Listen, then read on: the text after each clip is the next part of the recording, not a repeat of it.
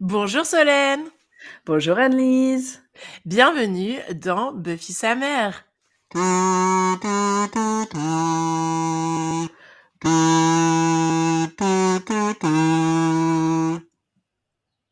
Dis-moi Solène, c'est quoi Buffy sa mère? Buffy sa mère, c'est le podcast où on parle de Buffy et Joyce Summers épisode par épisode. Mais aussi de société, de surnaturel et de conneries. La preuve, la preuve. euh, On dirait, tu sais, quand t'es en- au collège et que tu fais un exposé que tu lis, tu sais, d'être dynamique et chacun lit une ligne et c'est trop gênant. Euh, Annelise est une femme de la première heure. Solène découvre la série. Je rappelle pour nos fans que nous sommes des amateurs. Si vous en doutiez. D'ailleurs, euh, euh, mea, mea, mea culpa? Mea, mea culpa? Ouais. Pas cool, Oh. quoi. Oh putain, la vieille, vieille blague de merde. Euh, pour l'épisode de la semaine dernière, euh, parce qu'on sait qu'il y avait eu des petits, des petits soucis de son. En fait, normalement, quand on, à chaque fois qu'on avait fait des essais, euh, Alice parlait trop fort et moi pas assez fort. Du coup, on a surcompensé euh, sur l'épisode d'avant. Sachant que l'épisode d'avant, c'était mon gros stress de me mettre à cracher mes glaires euh, Euh, ouais, en audio, tu vois. Donc, euh, je parlais beaucoup moins fort que d'habitude. Mais vous allez voir, vous allez vous habituer. On a fait des Euh, petits réglages techniques, euh, ça devrait aller. On va, on va, on va voir. Hum, on verra bien. Au pire, euh, au pire, non. Bah, N'hésitez pas à nous s'améliorera. envoyer des conseils euh, sur Instagram ou, ou Facebook euh, si vous avez des conseils de son. Bon, on, a, Exactement. on a appelé un peu d'aide euh, avec nos copines qui s'y connaissent un peu mieux. C'est ça. Mais en tout cas, nous, on, on va bien là. Hein. Ouais, cette fois, c'est Solène qui est malade et pas moi. Mais ouais, ouais, je suis malade. Voilà, j'ai repris le boulot depuis deux semaines, donc euh, je suis malade. Sinon, c'est pas drôle. Euh, et puis bon, comme ça, ça va avec le thème du premier épisode où toi, tu étais malade. c'est ça. Mais par contre, ce que je trouve vachement cool, c'est que maintenant, c'est vraiment le printemps. Ouais. Ah, et moi, ça me hein. met en joie. Ça Pas me met en joie il vraiment. pleut à fond tout le temps. C'est euh, Ouais, mais il y a du vert sur les arbres, non? Donc euh, Buffy sa mère, c'est aussi le podcast où on parle de météo. Ouais, mais non, non, Ça nous fait marrer. Euh, bon, euh, on commence à parler de Buffy ou? Bah, on commence à parler de Buffy, c'est parti. Attends, ah mais attends, vas-y, meuble un petit peu. Meuble un petit peu. Alors, non, moi, bon. du Allez, coup- on commence à parler de Buffy du coup? on commence à parler de Buffy. Voilà, c'est tout à fait le jingle. thème de ce. C'est ouais, tout à fait le thème aujourd'hui. hein. C'est vraiment ça.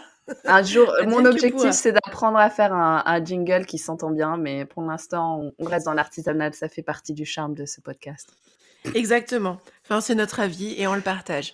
Euh, alors, on était resté sur une fin de premier épisode qui nous avait toutes les deux euh, laissé en haleine. Bon, sauf moi parce que je connais la suite. Euh, mais euh, bref, euh, euh, Buffy, elle était ouais. dans Vas-y, un... vas-y, vas-y. oh là là. Buffy... Buffy, elle était dans un dans un espèce de cercueil euh, cercueil médiéval. Ouais. Euh, ce qui est pas possible parce qu'on est en Californie, mais c'est pas grave. Et euh, elle avait, elle était en très mauvaise posture parce qu'elle était coincée dans ce cercueil avec le vampire euh, biblique euh, Ah oui, qui, mal euh, la peigné Avec à au-dessus d'elle. Mm. Et on sentait que ça sentait pas très bon, quoi. Ouais. Ah non, c'est pas Voilà. le collier à boule, c'était un autre. Et ça sentait très Si, mauvais si, si, aussi. Ah oui. lui, Ouais, voilà. c'est lui, Super. avec la perruque ratée. Euh, et, euh, et puis, euh, n'oublions pas les autres personnages, donc Willow, Xander et Jessie, qui euh, sont retrouvent aussi dans la merde, euh, dans le cimetière. Euh, donc, euh, dans le dernier épisode, il y avait euh, la blinde de, de vampires euh, et eux, euh, ils étaient là à trois. euh, et ça sentait surtout très mauvais pour Jessie, euh, qui, euh, on Qui le s'était sait, fait faire être un suçon. un suçon et qui n'est pas au générique. Donc, Voilà. On sent que Normalement- ça va pas rester quelqu'un Ouais. longtemps. euh, voilà. ouais, voilà. Euh, voilà. Bref, donc on retrouve Buffy exactement dans la même posture. Il faut savoir Mmh. qu'à l'époque où euh, la série a été diffusée, ces deux épisodes-là étaient passés l'un après l'autre. Donc on avait Mmh. une page de pub d'approximativement 10 minutes parce que c'était sur des chaînes câblées, mais euh, Mmh. on avait quand même, euh, euh, on retrouvait tout de suite Buffy euh, en mauvaise posture et j'ai mis dans mes notes et en bleu ciel. Et en bleu ciel, me- ouais. Ça me marque à chaque fois. Euh, et là, le vampire tend la main vers elle, mais c'est la croix qu'elle porte autour du cou, la croix Mmh. d'Angel, qui la sauve et lui permet de réagir et de euh, voilà. Donc elle, elle a sauvé, euh, a sauvé Buffy euh, avec ce collier. Et moi, le truc, euh, on va, on va aller direct dans dans le, le féminisme parce qu'on est un peu pour ça quand même. Mais en fait, le truc qui m'a qui m'a énervé direct et que je pense on voyait beaucoup à l'époque, c'est que quand elle se bat, elle fait un peu des gémissements. Donc, est-ce que tennis? filée, euh, non, pas comme les joueuses de tennis, euh, genre vraiment en- un peu comme euh, gémissement. gémissement limite sexuel ou érotique, du moins. Euh, donc, est-ce que c'est encore cette métaphore filée sur vampire égale sexe? Ou est-ce que ce ne serait pas un exemple du male gaze? Qu'est-ce que c'est que le male gaze? Ce n'est pas une saucisse épicée. Ce serait Euh, drôle. ouais. Euh, mais vraiment En la, temps, la blague de les Darwin. hommes, les, les hommes qui pratiquent, les hommes qui pratiquent le male gaze doivent penser qu'ils sont une saucisse épicée. Euh, on va mettre explicite sur Ou que le- épisode. ou que leur saucisse est épicée. Enfin bref, du coup, du coup, euh, je m'étais dit euh, que ce serait intéressant de parler de, du male gaze, donc le male gaze, donc regard masculin en, en français. Euh, je l'ai, je l'ai dit exprès en anglais parce qu'en fait, euh, moi j'ai, appris ce terme euh, dans, en fait, je crois que la première fois que j'ai entendu ce terme-là, c'était en regardant. BoJack Horseman, donc une série dont je vais sûrement reparler qui est très bien, une série animée. Et, et un personnage qui parle du male gaze. Et du coup, j'avais fait un peu ma recherche à l'époque sur ça. Donc, ça se traduit en français euh, par le regard masculin. En fait, ce qui est intéressant, ce que je ne savais pas, c'est que ça part au départ d'une théorie euh, de, Jean-Paul Sartre sur, euh, sur le regard qu'il a, dont il parle dans L'être et le néant. Et en, gros, en gros, le postulat, c'est regarder un autre, créer un déséquilibre ou une dynamique de pouvoir, puisque en fait la personne regardée devient un objet euh, passif en fait, euh, et que l'agent, la, la, personne active est la personne qui regarde. Euh, et du coup, en fait, c'est un thème qui a été repris par les féministes dans les années 70 euh, qui ont commencé à théoriser, en fait, à théoriser un peu plus. Je sais plus quelle vague de féminisme on était, je crois qu'on était la deuxième. Et et bon, années 70, donc ils étaient à fond dans euh, Freud et Lacan, surtout aux États-Unis et en Angleterre, mais je pense que ça vient de l'Angleterre à la base. Et donc, en fait, le concept de male gaze, euh, qui est, je pense même, euh, je l'ai entendu dans des podcasts français en anglais, je pense que, en fait, c'est important, je trouve, de montrer, tu vois, par exemple, en philosophie, quand c'est un concept inventé par un philosophe allemand, on va utiliser le mot allemand. Euh, genre Zeitgeist ou... Moi, j'utilise male gaze hein, de toute façon. Ouais, donc Même, euh, ouais, je pense que ça se dit en français. Ouais. Parce que male gaze, euh, il est, il est, c'est difficilement. En le fait, mot regard gaze est, tradu est, pas est pas traduisible en français, je trouve. Bah, si, si, puisque le regard, ça vient, euh, ça vient d'un oui. philosophe français. Mais en fait, oui. je pense que quand on parle de male gaze, ça veut pas dire que euh, tous les hommes ont un, un, male gaze, tu vois ce que je veux dire? Je pense que c'est pour Hmm. mm. ça que c'est bien de le dire en anglais. Euh, mmh. Mais euh, donc en fait la définition c'est donc c'est une théorie féministe euh, qui en gros euh, dit que représenter les femmes ou le monde dans les arts et les médias d'un point de vue purement masculin hétéro pour le plaisir des spectateurs hommes hétéros. Et donc la femme devient cet objet passif et souvent, il y a trois perspectives masculines. Donc la perspective de la personne derrière la caméra, le pinceau ou le stylo. Donc là, ce serait Joss Whedon. Euh, la perspective des personnages masculins, donc euh, Xander, les vampires, euh, Jesse. et la perspective du spectateur. Et, donc, c'est un terme qui avait été utilisé par un critique d'art anglais, John Berger, en 1972, et qui a été repris ensuite par euh, une théoricienne qui s'appelle Laura Mulvey, qui est, euh, qui est anglaise. Euh, et en fait, elle, elle dit que le male gaze, c'est une construction sociale qui vient du patriarcat et, et, qui en fait qui s'associe au concept de voyeurisme, donc regarder pour un plaisir érotique, scopophilique, donc pour qui est associé juste au simple plaisir de regarder, et, euh, et au narcissisme, donc au plaisir de se regarder soi-même. Euh, donc le, souvent, donc dans les, le male gaze, euh, les corps féminins sont hyper sexualisés. Euh, et, donc là, c'est là qu'on va dans le lacanisme et dans le, le, le Freud, c'est que elle, elle théorise que ça vient d'une peur de l'homme de la castration. Donc pour éviter que l'homme se sente castré en regardant un personnage féminin, euh, on va euh, utiliser une, perspective de voyeuriste ou fétichiste ou sadique. Euh, donc en torturant les personnages féminins plus que les personnages masculins. Et en fait, euh, la recherche euh, montre que euh, pour les femmes qui, regardent ce, ce, genre d'art ou de, de médias, ça, ça affecte l'estime de soi, la santé mentale. ça peut aussi créer à s'objectifier soi-même.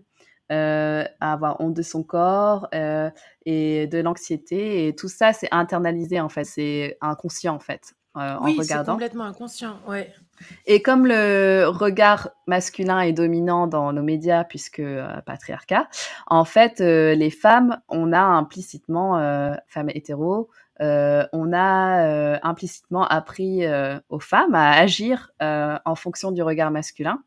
donc à bien s'habiller, à ne vexer personne, à ressembler au canon de beauté, et, des standards, des standards beaucoup plus élevés que peut-être les hommes hétérosexuels euh, à tenir et si on n'y arrive pas, bah, c'est notre faute.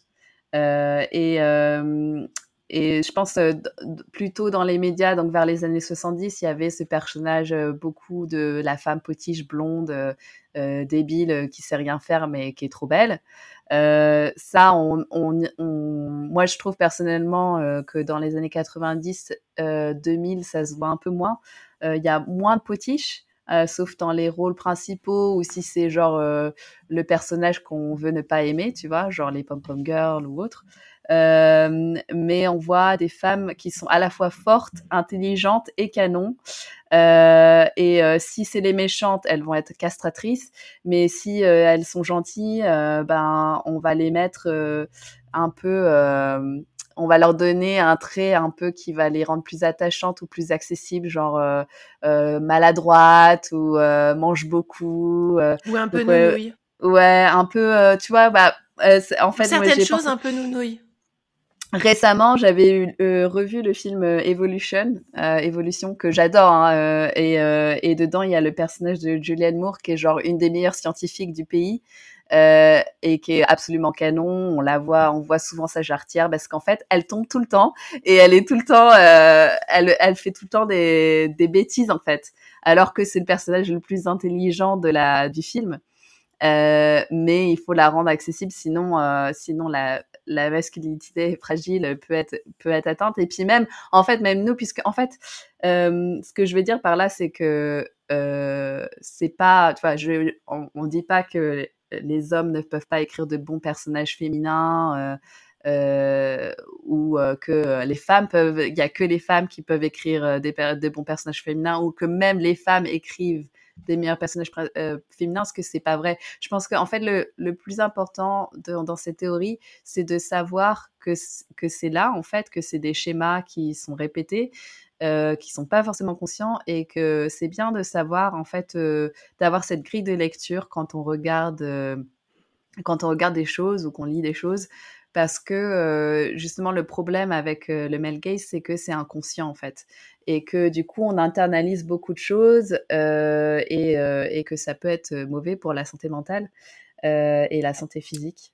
Et, et puis moi, ouais, et, et, puis moi je trouve que quand même si on compare à ensuite des, des séries ou des ou des films qui ont été plutôt créés par des par des femmes. Euh, moi, j'ai tendance à plus facilement m'associer, euh, même si je sais pas que ça a été écrit par une femme, j'ai tendance à plus, à plus facilement me reconnaître dans ces personnages. Donc, euh, j'ai direct pensé à 30 Rock de Tina Fey ou Mindy Project ou Broad City où en fait les personnages féminins sont pas du tout parfaits euh, ni physiquement ni euh, dans leur vie quoi. Genre euh, c'est des personnages qui réussissent euh, qui sont heureux etc pas, pas toujours heureux mais qui ont des défauts en fait qui ont plusieurs dimensions comme les personnages masculins. Et je pense que c'est un truc euh, qui est important de regarder quand on regarde des, vieux films ou des, des choses d'avant en fait de se dire ah oui bah c'est vrai que souvent euh, les personnages masculins ont plus de dimensions que les personnages féminins. Donc euh, grosse parenthèse dès le début de l'épisode, mais j'ai trouvé. Mais non, c'est important parce ouais. que ça, ça, suit vraiment la série euh, du début jusqu'à la fin, parce que la série mm. se termine en 2003, donc. Ouais. Puis bah, c'est Josh Whedon, on a déjà dit qu'on en reparlerait par la suite, et c'est une introduction à ce qu'on voudra dire plus tard sur Josh Whedon justement. Mais c'est un truc qui va très bien avec ma reco d'aujourd'hui, où justement, moi, je voudrais rajouter un petit peu là-dessus, et ça fera une encore plus grosse parenthèse, mais on s'en fout. Euh, on va parler même les après. femmes, même les femmes mm. euh, ne sont, ne savent pas toujours écrire de bons personnages féminins mm. et et souffrent du male gaze. Et par ouais. exemple, ma d'aujourd'hui, euh, que je ne vais pas vous spoiler tout de suite, mais aussi une série que j'ai lue beaucoup quand j'avais la vingtaine et que je commençais à lire en anglais. Mmh. Et donc, je m'étais dit, ben, je vais lire de la chiclite mmh. pour euh, me faciliter la vie, parce qu'on apprend beaucoup de mots de la vie quotidienne, tout en ne se fatiguant pas trop le cerveau. C'est comme les chick films, c'est euh, chick ça veut dire euh, poussin, mais ça veut aussi dire fille euh, en anglais, donc c'est la littérature pour les filles. C'est ça. Mais c'est une expression qui est un petit peu négative. Ouais. Et euh, moi, j'avais donc lu euh, la série L'accro du shopping pendant mmh. plusieurs livres. J'ai lu plusieurs livres de ça. Et l'accro du shopping, c'est l'exemple typique du personnage féminin euh, qui est ridicule, mmh. mais quand même attachant. Et c'est écrit par une femme qui surfe sur cette vague, sur cette vague-là, de femmes au début des années 2000 qui voulaient qu'on ne les voit plus comme des femmes parfaites, mmh. mais qui se trompaient pour moi de chemin, et j'en faisais partie à cette époque-là, de chemin, en disant je vais, je suis comme les filles de la chiclite, sauf que les filles de la chiclite, elles sont obsédées par la mode souvent, elles sont souvent obsédées par euh, le maquillage, le fait d'être bien habillée, le fait de trouver un mec parfait, le mec parfait étant toujours riche à millions. Mmh. Euh, voilà. Et, ouais, c'est euh, souvent le... toujours le même truc.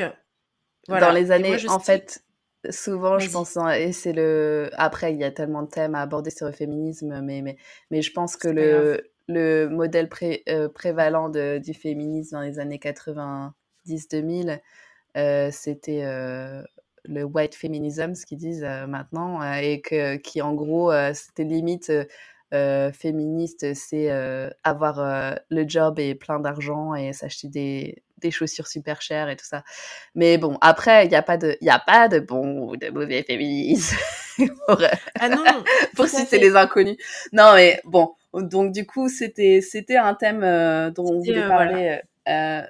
On, on, en reparlera pendant qu'on la... avait besoin de faire parce voilà. que c'est quelque chose qu'on, dont on va, c'est un, un sujet, enfin le male gaze, c'est un, un, un, sujet dont on, auquel on fera régulièrement référence pendant ouais. notre visionnage de la série. Et ce qui est intéressant, c'est que Solène, tu disais, euh, quand Buffy se bat, elle fait des petits bruits euh, euh, sexuels, en fait. Mm. Hein et moi, à l'époque où j'ai regardé la série au début, et même quand je la regarde maintenant, Donc maintenant, tu vas me traumatiser parce que tous les prochains épisodes où elle se bat, je vais regarder que ça.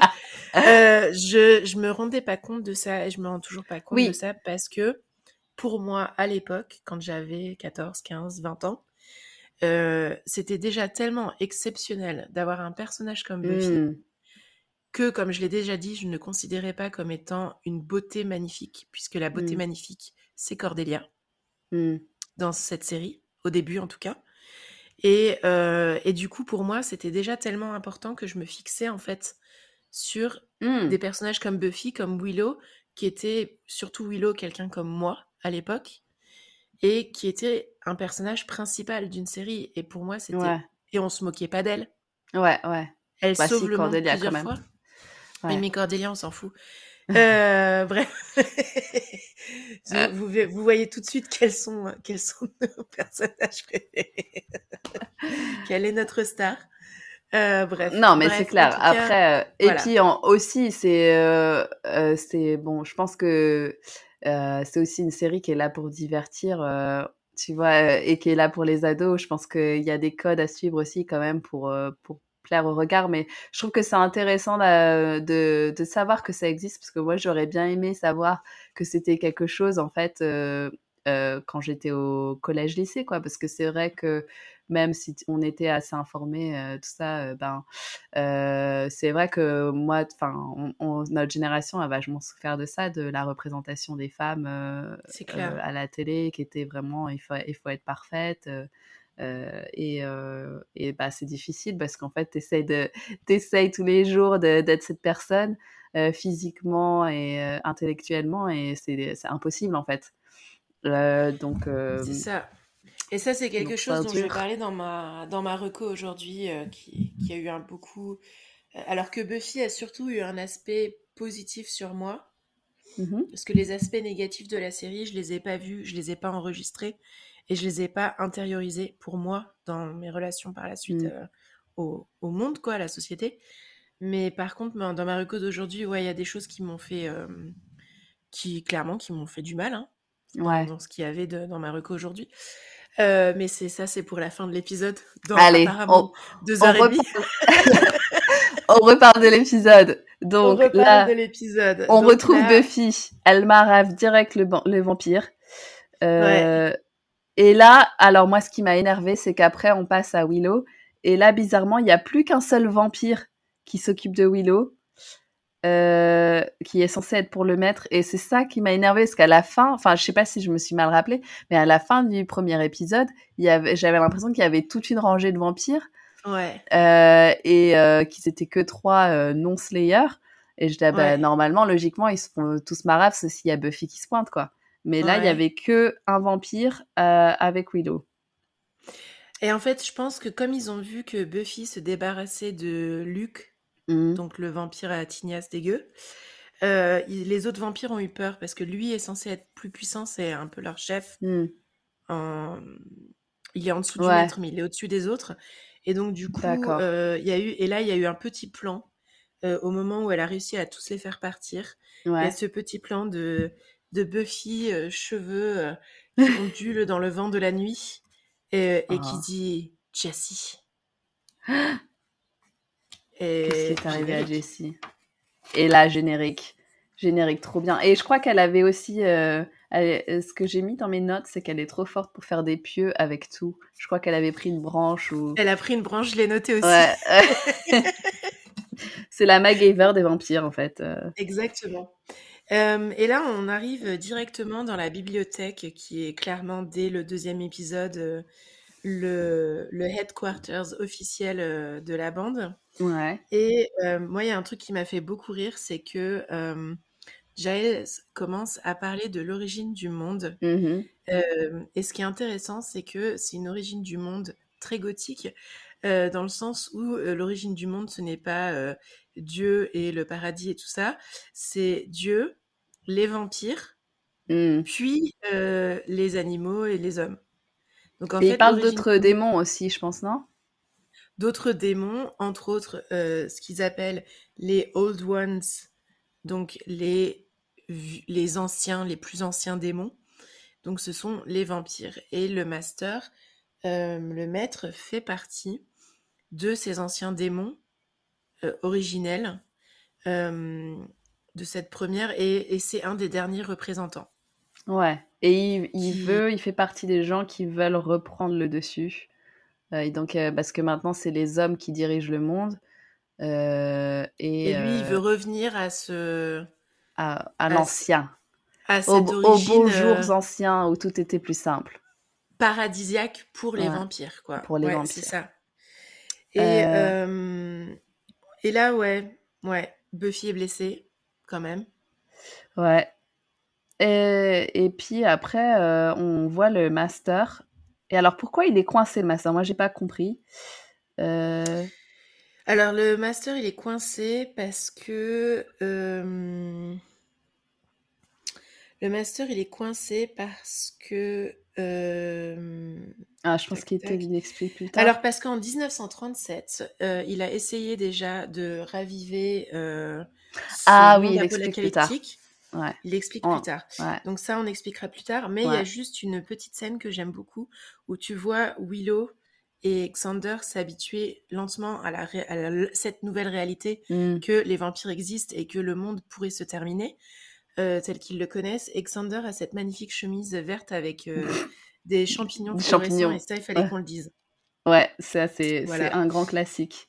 Et là, on a Donc, Willow qui avoue qu'elle est une hackeuse. Convenient, Oui. je voudrais dire, parce Attends, on va trop Giles- vite parce qu'elle le fait Ah. plus tard. Elle le fait plus tard. Elle Ah, dit j'ai peut-être une solution. Elle Ouais. dit j'ai peut-être une solution pour ça. Euh, mais après on coupe et on arrive sur le master où on voit Jessie emmenée Ah oui, par c'est ça. Darla. Ouais. Euh, Darla qui euh, est présentée comme une nounouille totale dans cet épisode puisque elle avoue bêtement qu'elle elle a déjà goûté à qu'elle a déjà goûté à, à Jessie ce Ah. que euh, le maître euh, n'apprécie pas du tout. Et c'est là qu'on voit que le maître n'est pas juste un vampire normal. Quand il s'approche d'elle, on voit qu'il a une aura, il a un pouvoir, il peut la, la, la bloquer sur place.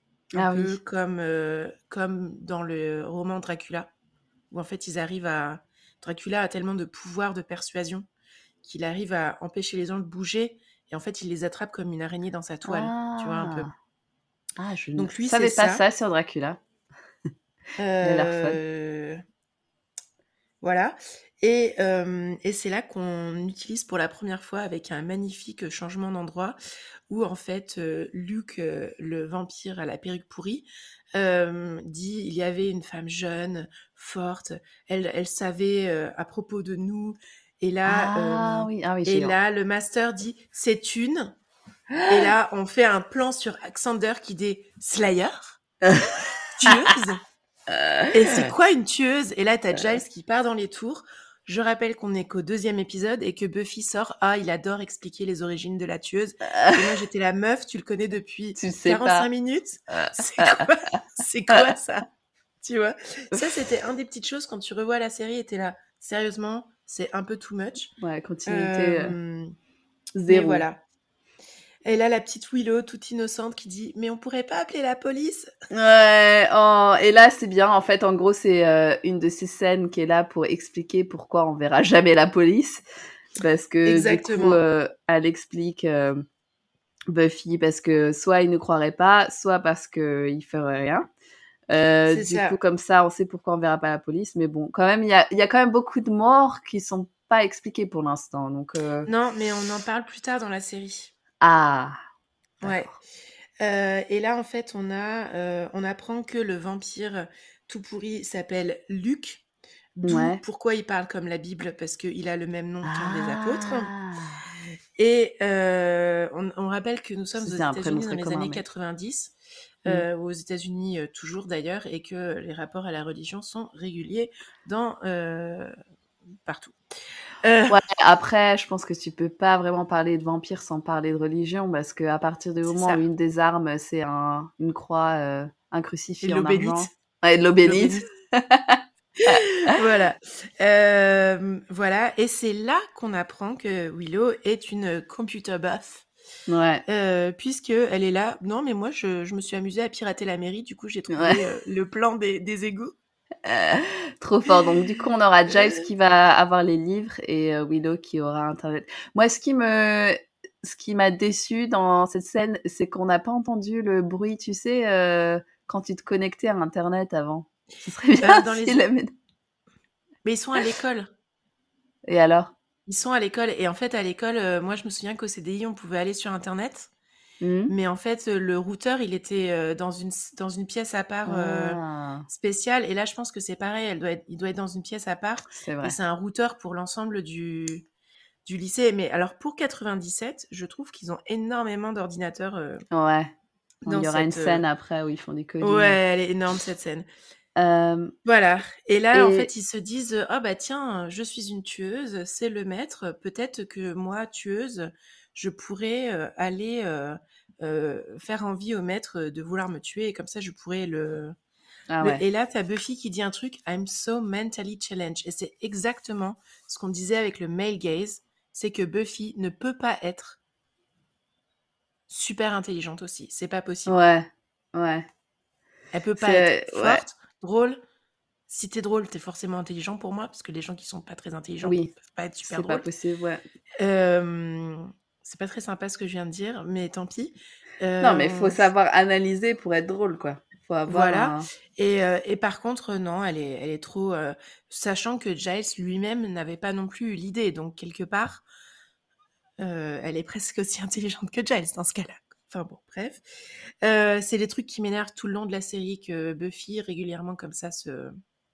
Après, peut-être que c'est le truc euh, sur lequel elle a pas confiance en elle. Le, le- C'est ça, L'intelligence. exactement. Et là, on, on part sur un, un début de, de, de choses qui, va, qui arrivent euh, probablement euh, dans la suite de la série, euh, où en fait Buffy euh, veut tout faire seule. Hmm. C'est un trope de la série, où D'accord. elle veut tout faire seule. Euh. Et euh, je sais même pas si j'utilise trope correctement dans ce cas-là. Non, c'est pas pas correct. C'est pas grave. et, Xander, lui, il dit euh, Oui, mais euh, moi, je voudrais pouvoir t'aider parce que sinon, je suis moins qu'un homme. Ouais, l'ego super fragile de Xander, quoi. Donc pour l'instant, on a vu que Buffy, elle avait une force surhumaine, un instinct de survie, et- etc. Giles, intelligence, connaissance. Willow, pareil. Euh, Xander, il nous a encore rien montré. Euh, et euh, et euh, Xander, il est loyal, en fait, je pense. il veut se pointer dans une mission super dangereuse, ce qui dirait que Buffy, elle se dit bah non, ça va être, un- ça va, tu vas me compliquer la tâche quoi. Et Mm. lui, genre ouais non, je suis un sous-homme, c'est comme ça que tu me vois, trop fragile quoi. Bah, J'ai aussi noté que est Giles est amoureux vraiment de, ah oui c'est ça, Buffy, quoi. ouais donc il veut l'impressionner, c'est vrai. Mm. Tu disais quoi sur Giles Euh, que Giles est vraiment trop près de Willow dans cette scène. Parce que je crois qu'elle a Euh, l'ordi ouais, et ça, puis je- il est derrière, euh, limite, tu sais, genre il met sa main, tu sais, comme dans la scène où, il- où t'as un mec qui apprend à une fille à jouer au baseball, tu sais, qui se met derrière et qui. Et on dirait qu'il va faire ça avec la souris, tu sais. Ouais. Alors, c'est- ça, ça va être un, dégueulasse. un- un problème récurrent que, sur lequel tu vas revenir pendant la série. Euh, et euh, là, on arrive à, à Buffy qui s'apprête à quitter le lycée. Trop parce la a, classe euh, avec ses lunettes de soleil violettes. Je, Exactement. Et donc, euh, Fluty qui arrive et qui lui dit, euh, et ça, je l'ai noté en anglais parce que je trouve cette, euh, cette ci- citation super importante. Il lui dit J'espère que nous sommes a sensible girl with her feet on the ground. Donc, une Mm. fille intelligente avec, avec ses, les pieds sur terre. Et elle dit Mais oui, oui, monsieur Fluty. Et dès qu'il a le tourné, qu'est-ce qu'elle fait? Elle, elle, en un seul, en un seul, en un seul, euh, comment on appelle ce, cette figure de gymnastique euh, saut arrière, Euh, on va dire, ouais, un salto. Un ça? salto arrière. Elle se retrouve de l'autre côté du portail qui est plus grand qu'elle, Mhm. hein, quand même. Ouais. Donc euh, bon, bah pour les pieds sur terre, on repassera. Non Voilà. Euh, et on sent que qu'il y a une relation Willow-Xander. En Ouais. fait. On Ouais. sent euh, dans cet épisode, on sent qu'ils sont amis. Il y a Ouais. un truc entre eux. Soit Ouais. ils sont amis depuis très longtemps, soit il y a un truc. Et on sent aussi que Xander euh, va sécher. Euh, Et euh, sûrement pour aller aider Buffy. Ensuite, on, on voit Angel, Angel, qui est très sexy. On sent qu'il y a une tension euh, sexuelle entre les C'est deux exactement personnages. ce que j'ai noté. J'avoue, la chimie, ils ont, ils ont bien, ils ont bien ils trouvé. Ont, Ils ont bien, ils ont ouais. vraiment bien géré l'alchimie de, Ouais. de Angel et on, on, on voit bien aussi que donc on, on apprend, c'est là qu'on apprend qu'il s'appelle Angel et, euh, et c'est là que tu vois Buffy fondre en mode oh Angel, euh, c'est un, Ouais. c'est un beau nom. J'en ferai euh, bien mon 4 heures. C'est ça. Et euh, on apprend aussi qu'Angel n'est pas apprécié par les vampires. Hmm. Euh, et donc, euh, il répète encore en boucle Tonight is the harvest. The master walks. Donc, ce soir, c'est la moisson et le master pourra enfin sortir de sa grotte. Hmm. Voilà. Et en fait, et Angel, clairement, il n'a pas d'amis. il le dit lui-même. il lui explique Ah oui. comment. euh, oui. Oh, trop triste cette scène. Et, et lui, il lui explique comment. Donc, on sent qu'Angel, il est, il est torturé, quoi. Donc ça, ça promet quelque chose d'absolument euh, sain dans cette série. On sent que ça va être une relation très saine entre les deux. Voilà. Et euh, moi, j'ai noté que euh, non seulement dans le mausolée où elle entre, parce qu'elle se rend compte que le mausolée euh, euh, a une porte pour atteindre euh, les sous-sols, et que ce soit dans le couloir euh, où, où elle descend, il y a des rats partout. Donc voilà, c'est bon, on est dans les égouts. Hein. Euh, et l'escalier, euh, je trouve qu'il fait très cave des années 90 qu'on voyait dans toutes les séries. je, c'est Ouais, j'aurais bien aimé avoir une dans cave comme ça. X-Files. Dans Ouais. X-Files, tu vois, moi j'ai regardé X-Files il y a pas longtemps, et ils ont souvent des escaliers exactement dans ce genre-là. Et je me Ah, demande s'ils ont d'accord. repas- pas repris un escalier d'X-Files qui, est, qui était avant Buffy. Donc euh, je, Ouais, je sais pas. presque, presque en même temps, mais ouais, un petit peu avant. Ouais, petit recyclage. Ouais. Euh, et qu'est-ce qu'il a fait, Xander Ce petit malin? Il a suivi. Il l'a suivi. Euh, mini dispute qui ne mène nulle part, où on apprend que Xander est prêt à mourir dans les égouts juste parce qu'il veut pas aller en chimie. D'accord. En même temps, euh, je, je, je le comprends. C'est ça. Et alors là, euh, c'est, on, on entend enfin parler du football américain.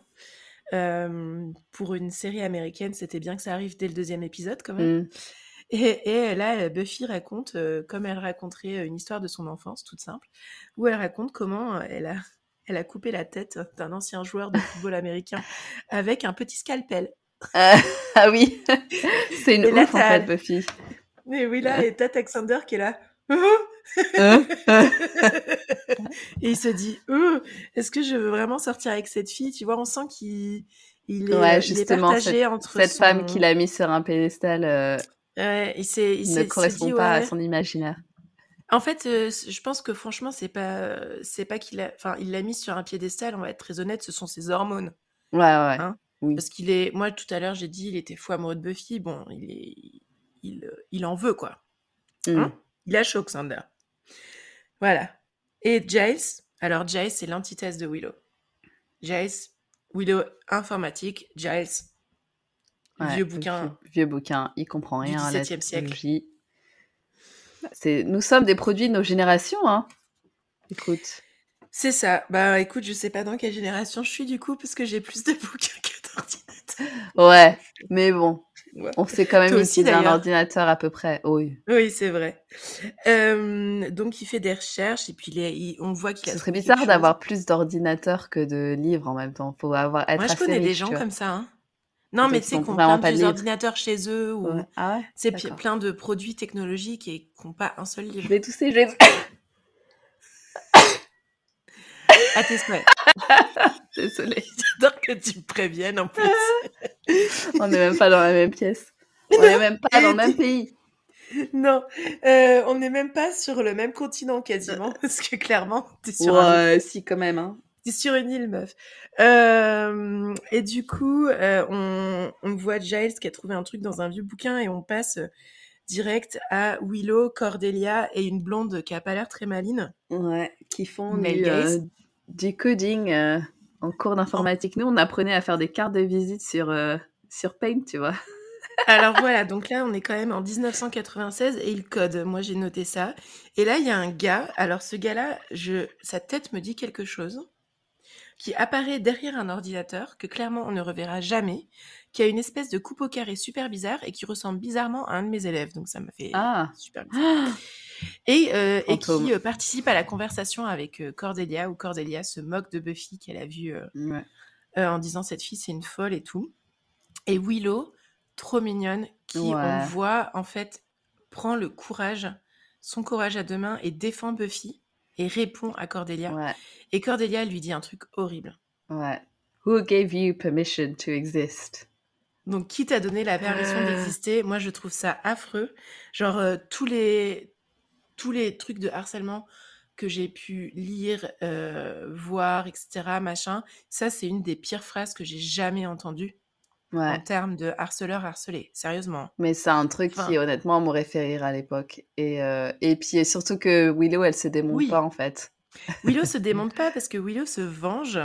euh, Ouais, j'adore. Où elle, elle a fini, en fait, elle avait déjà fini depuis longtemps son travail Ouais. d'informatique. Euh, à ce sujet-là, il se passera plus, plus tard dans la série quelque chose de super intéressant. Je te tease à mort. Euh, et, euh, et Cordelia, elle est là. Bon, bah, comment je fais maintenant Euh, J'ai fini mon travail. Comment je fais pour, euh, pour enregistrer Et, et Willow lui dit delivered. Et en fait, c'est del, donc delete. Delete. Ouais, c'est génial. Et donc, elle, elle appuie sur le bouton et, elle est obligée de tout recommencer. Et pour avoir fait du code en master, c'est insupportable.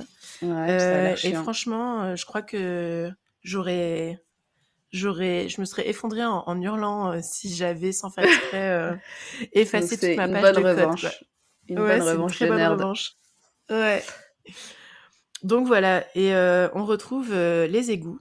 Ouais, et là, il retrouve Jessie qui dit Je Qui est- suis là pas. Il Les est vampires attaché. sont vraiment immondes. Et là, plot twist Jessie est un vampire. Et alors, là, j'ai noté les dents. Parce qu'en fait, quand Jessie parle, on sent qu'il y a un problème Il dans n'arrive euh, pas à parler avec sa prothèse. Ah non, il n'arrive pas à Mm. parler. C'est peut-être pour ça qu'il est mort d'ailleurs. Parce que il celui-là, il va nous servir à rien du tout. Euh, et c'est énorme parce que euh, il a cette phrase iconique euh, dont je me suis souvenue. Enfin, quand il l'a dite, je l'ai, je l'ai dite avec lui, tu vois, tellement ça Mm. me faisait mourir de rire. Je sens les vers dans la terre. Ah, bon. Je suis, je suis un Euh. être supérieur parce que je sens les vers dans la terre.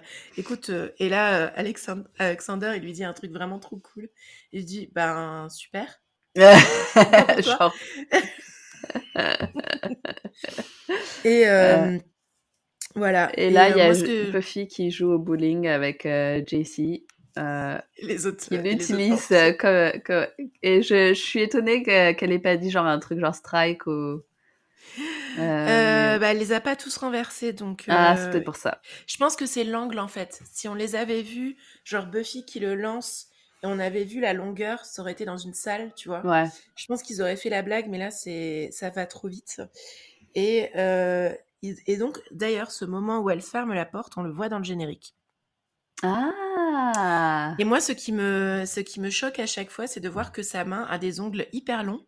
Ouais. Et je me dis, mais comment tu fais pour te battre sans te casser un ongle? Est-ce que ça fait, euh, est-ce que ça fait partie de, de ton, euh, de ton super pouvoir? Je sais Ouais, pas. bah oui, c'est comme elle porte toujours des talons et tout, ça c'est un autre, euh, un autre trope justement.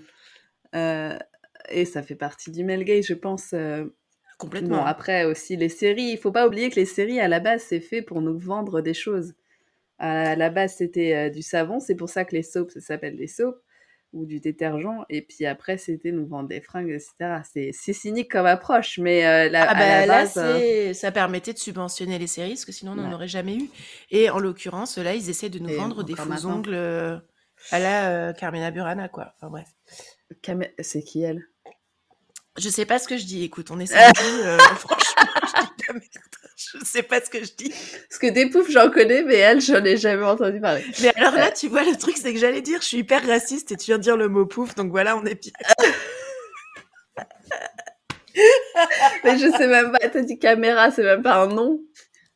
Mais non, euh, Carmina Burana, ça te dit pas quelque chose, toi? Mais non, ça me dit rien du tout. Attends. Ah bon, bah écoute, je ferai une recherche. Attends. Attends, je à l'occasion, je ferai une recherche. Euh, et donc, ils arrivent à s'enfuir euh, par un couloir d'aération et, euh, et, à remonter à la sortie. Et moi, je me suis dit à l'époque, c'est bien pratique parce qu'ils se retrouvent dans une centrale électrique. Carmina Burana, c'est une cantate composée en 1935. ouais, donc voilà. Par Karl Orff. Voilà, je sais pas. Bon, je... J'ai un pote qui est en vacances en Brésil en ce moment et euh, il, poste plein de trucs sur Instagram et du coup je vois plein de meufs. Euh, il a fait une, une, une, vidéo sur Instagram d'une meuf à la plage qui ressemblait beaucoup à Nicki Minaj avec des ongles de 25 cm qui prenait des photos d'elle et euh, de ses seins et de ses fesses à la plage. Donc je me suis dit... Bah, tant mieux pour elle. Après je sais pas. Tant mieux pour elle, mais du coup je pense que ça m'a influencé quand j'ai regardé le j'ai vu les ongles. Ah oui, du coup, tu, ne pouvais voir que J'ai tout mélangé dans ma tête. Moi, c'est plus les ongles du master que j'ai. Il a vraiment une manicure euh, parfaite, une French manicure. Euh, euh, très, enfin, pour quelqu'un qui, qui vient du début du monde, il va chez la manicuriste assez régulièrement. C'est ça, puis sachant Ou le manicuriste. raté son Sachant qu'ils lui ont raté son visage, ils lui ont réussi ses ongles. Écoute, on ne peut pas tout avoir. Voilà. Et donc, euh, ils arrivent dans une centrale électrique. Et à l'époque, quand j'avais vu la série, je me suis dit, oh, c'est trop pratique parce que du coup, il euh, n'y a personne qui peut les voir dans la rue. Sortir des égouts et écraser une main euh, qui les poursuit, tu vois. Donc, je trouvais ça très drôle. je me suis dit que la centrale électrique, c'était tellement compliqué de faire, de faire une scène en extérieur dans une centrale électrique. Après, c'est très dangereux. Hein, euh, nous ne recommandons pas ça si vous essayez de non, ne faire la police, car euh, euh, voilà. Bref, il y a eu des incidents comme ça en France justement. ouais. attends, je vais muer mon, muter mon muter mon microphone. Ok, donc moi je vais parler de la scène suivante. Ouais, ok, donc on se retrouve au sous-sol où le master n'est pas euh, content du tout et on apprend euh, que euh, que Luc va faire va participer à une une célébration spéciale pour pouvoir aider le master à sortir mais on ne sait pas encore ce que c'est et le master est encore plus moche quand il est quand il est pas content hein. Oui, je t'entends. Bah, ouais, ouais, j'ai même marqué les vampires passent en sale quart d'heure avec le master. Ah ouais, il en, complètement. Il en tue même un hors champ, encore une fois. C'est euh, ça. Euh, et puis, bah, euh, sans transition, on se retrouve avec Giles, où on apprend enfin ce qu'il a trouvé dans son livre. Hmm. Il est avec et on apprend. Ça? Il est avec Willow, donc Willow est sur un ordinateur et Giles sur un livre. Donc Giles, en gros, il recherche plutôt les, les phénomènes paranormaux, paranormaux, etc. L'histoire l'histoire euh, magique en fait de la région. Et, euh, et, Willow en fait elle calque tout ça avec euh, ce que les journaux de l'époque mmh. ont pu raconter comment ils ont pu expliquer la situation. Et là on apprend que il y a eu un tremblement de terre en Californie. Pas possible. Et que c'est pour ça que le le master est resté coincé parce qu'en 1937 il a voulu faire euh, sa grosse surprise partie. Euh, et qu'en fait, il y a eu un tremblement de terre. Et euh, du coup, bah, le master s'est retrouvé coincé dans une grotte. Et comme il avait lancé une, une célébration magique pour pouvoir lancer son apocalypse, bah, ça s'est retourné contre lui et il pouvait plus sortir de la grotte. Ah, mauvais timing alors. Ou est-ce que c'est ce qu'il a fait qui a créé le tremblement de terre? Ils savent pas. Ça, ils sont pas sûrs. Ils ont dit, est-ce mmh. que c'est, euh, euh, c'est, en fait, il a, il a essayé d'ouvrir le, il a essayé d'ouvrir la bouche de l'enfer. Ouais, c'est ça. Et donc, euh, il y a eu le et il y a eu le tremblement de terre et ça a tout foiré et il s'est retrouvé coincé. Mmh. Voilà. C'était en 1937, ça. 1937, là on est en 1997, donc c'est 60 euh, ans plus tard. Oh, putain.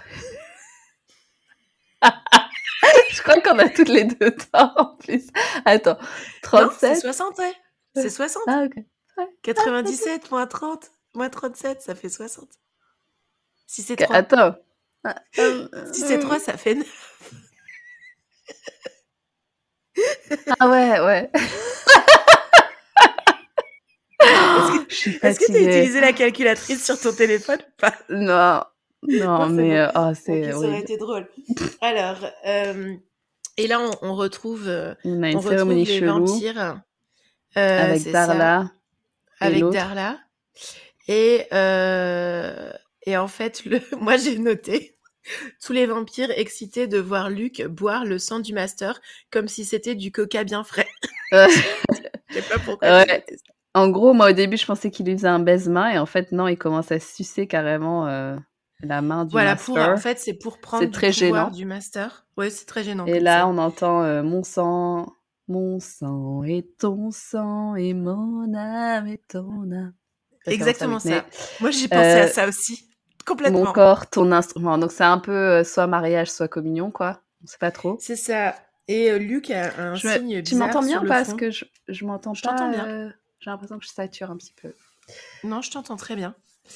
Euh, et donc Luc a un signe bizarre sur le front. Et là, du coup, on retrouve, on retrouve, on retrouve Xander et Willow. C'est souvent sans transition, hein, cet épisode. Ouais. On retrouve Xander et euh, Willow et Giles qui euh, sont euh, dans la bibliothèque, quoi de nouveau, enfin au CDI. Et Xander est, qui, qui est en souffrance. Ouais, il Il tape dans une ouais. poubelle, il est pas bien. Il Voilà, c'est ça. Et Willow, elle réagit pas trop. Et moi, je me suis dit, mais Jessie, c'est censé être ton pote aussi. Ouais. Et on, on sait aussi depuis le premier épisode que Willow et Xander sont amis depuis euh, la maternelle. Donc probablement qu'elle connaît Jessie aussi depuis très longtemps. Mm. Et ça a pas l'air de trop la toucher. Moi, j'ai trouvé ça quand même euh, pas très gentil. Ouais. Et là, c'est Giles qui, euh, qui te balance euh, son discours End of the world, la fin du Ouais, monde. c'est la fin du monde. Et, et là, il enlève ses lunettes et en disant bah, c'est la fin du monde, quoi, en fait.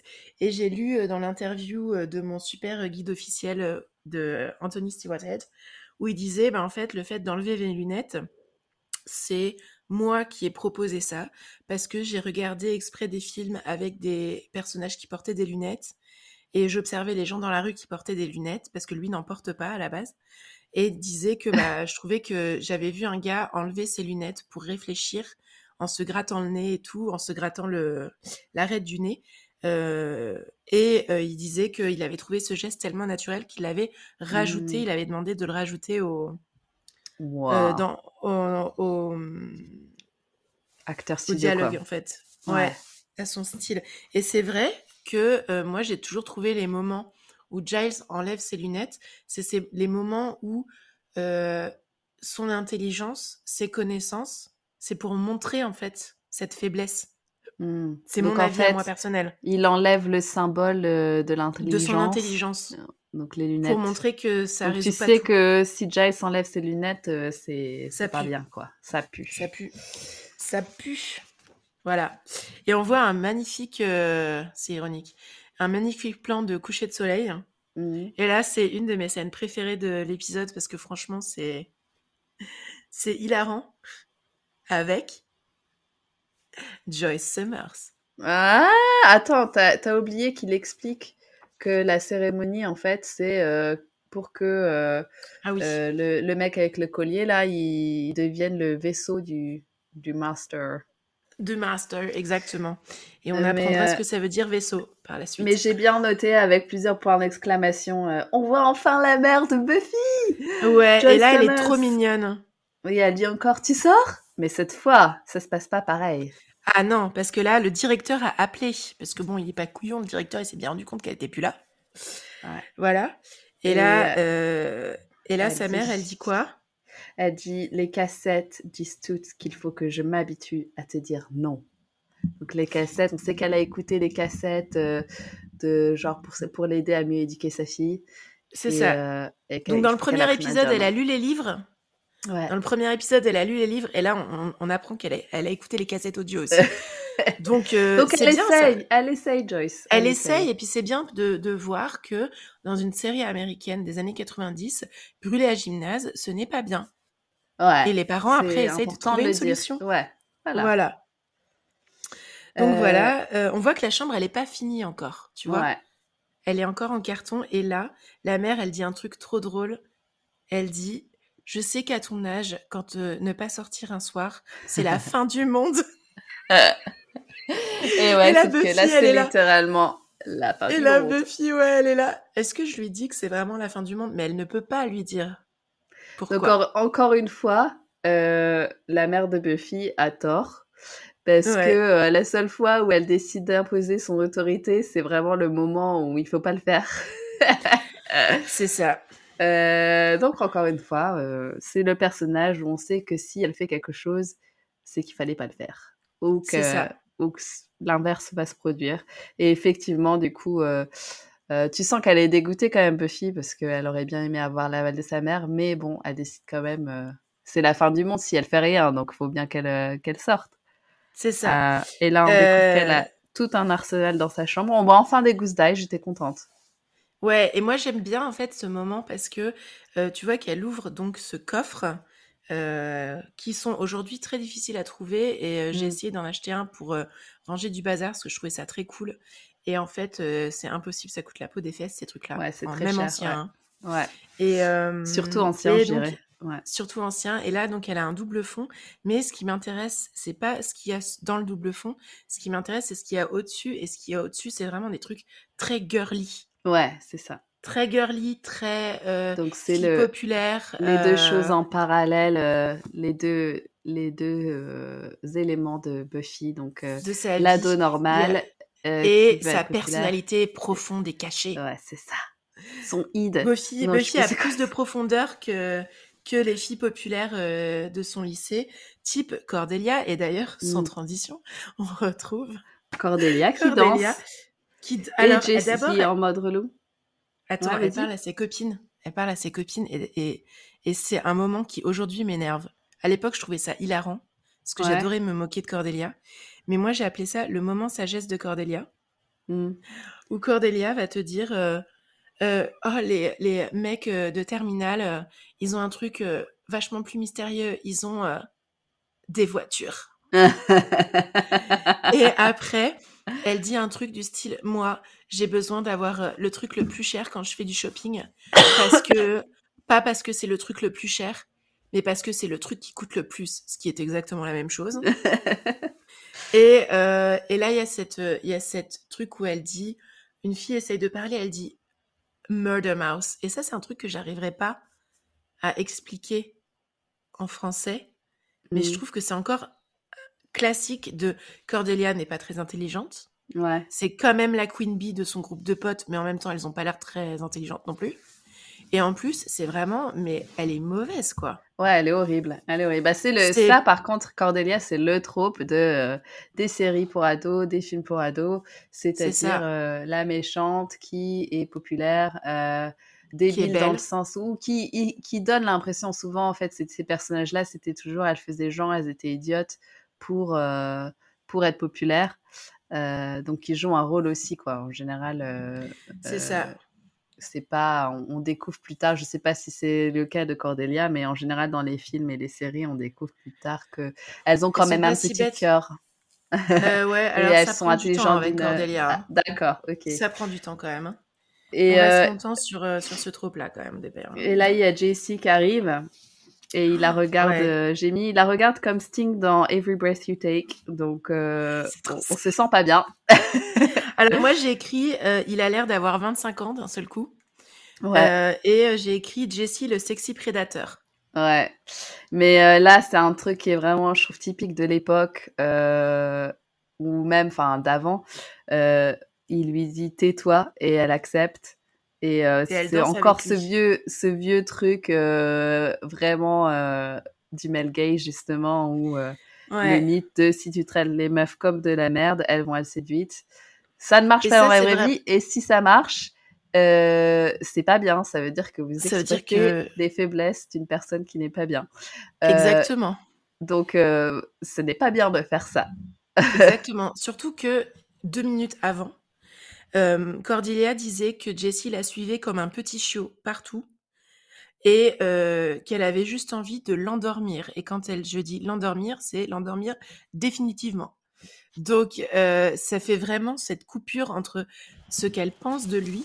Certes, elle n'est pas gentille, mais clairement, Ouais. on sait en même temps, il la suit partout, quoi. Ouais, non, mais c'est clair. Je pense que même, euh, même avant, tu vois, c'est euh, c'est encore ce truc de, ouais, on pose euh, la femme comme la méchante, alors qu'elle est là, dans ce, dans ce cadre-là, elle a raison. Elle est pas Elle intéressée a un mec, raison, elle il la non. suit partout comme un bien chiot euh, qui tire la pas- langue, hein, ouais. clairement. C'est pas bien de continuer quand quelqu'un te dit non. Voilà. Quand c'est non, c'est non. Elle a dit qu'elle voulait Ouais. pas sortir avec toi, elle ne sort. Puis clairement, je suis désolée, Cordelia, Jessie, mec, trouve quelqu'un d'autre, quoi. trouve quelqu'un d'autre. De toute façon, t'es pas au générique. Et elle. Ouais. Euh, euh, déjà. Et là, il y a Et- un truc. euh, Oui. Vas-y, vas-y. Là, il y a un truc, euh, l'arrivée des méchants vampires. Ouais. Et là, il y a un truc qui me gêne énormément et qui me gênait déjà beaucoup à l'époque. C'est ce trope de l'homme noir meurt en premier. Ouais, ça c'est un grand classique des, des, des films d'horreur et des, C'est des ça, on a mis un noir. Ouais, il y a Mais déjà il c'est va le mourir. premier personnage noir et il a une ligne et il meurt. Ça. Euh, et, euh, et puis comme euh, ils ont tué le videur, ben, tout le monde est dans la merde. Euh, et, et ouais, du coup, pour une série qui est déjà super blanche, ouais, un Ouais, personnage. moi, ça m'a vraiment gêné. c'est vraiment le token black guys, euh, le token black guy du coup. ils en parlent dans Scary Movie et dans non, Another Teen Movie où t'as ça. juste un personnage qui est là pour les remplir les quotas et puis euh, et qui sert à rien. Euh, un autre truc que j'ai remarqué, c'est que euh, Jesse, l'acteur qui joue Jesse, joue très mal. Euh, et Ah du coup, je me demande si ça peut être aussi un prédicteur pour savoir qui va survivre dans un épisode. tu vois, si genre. je pense qu'ils l'ont... Pris dès le départ parce qu'ils pouvaient pas avoir quelqu'un comme Jess- Jesse dans le gang. Ouais.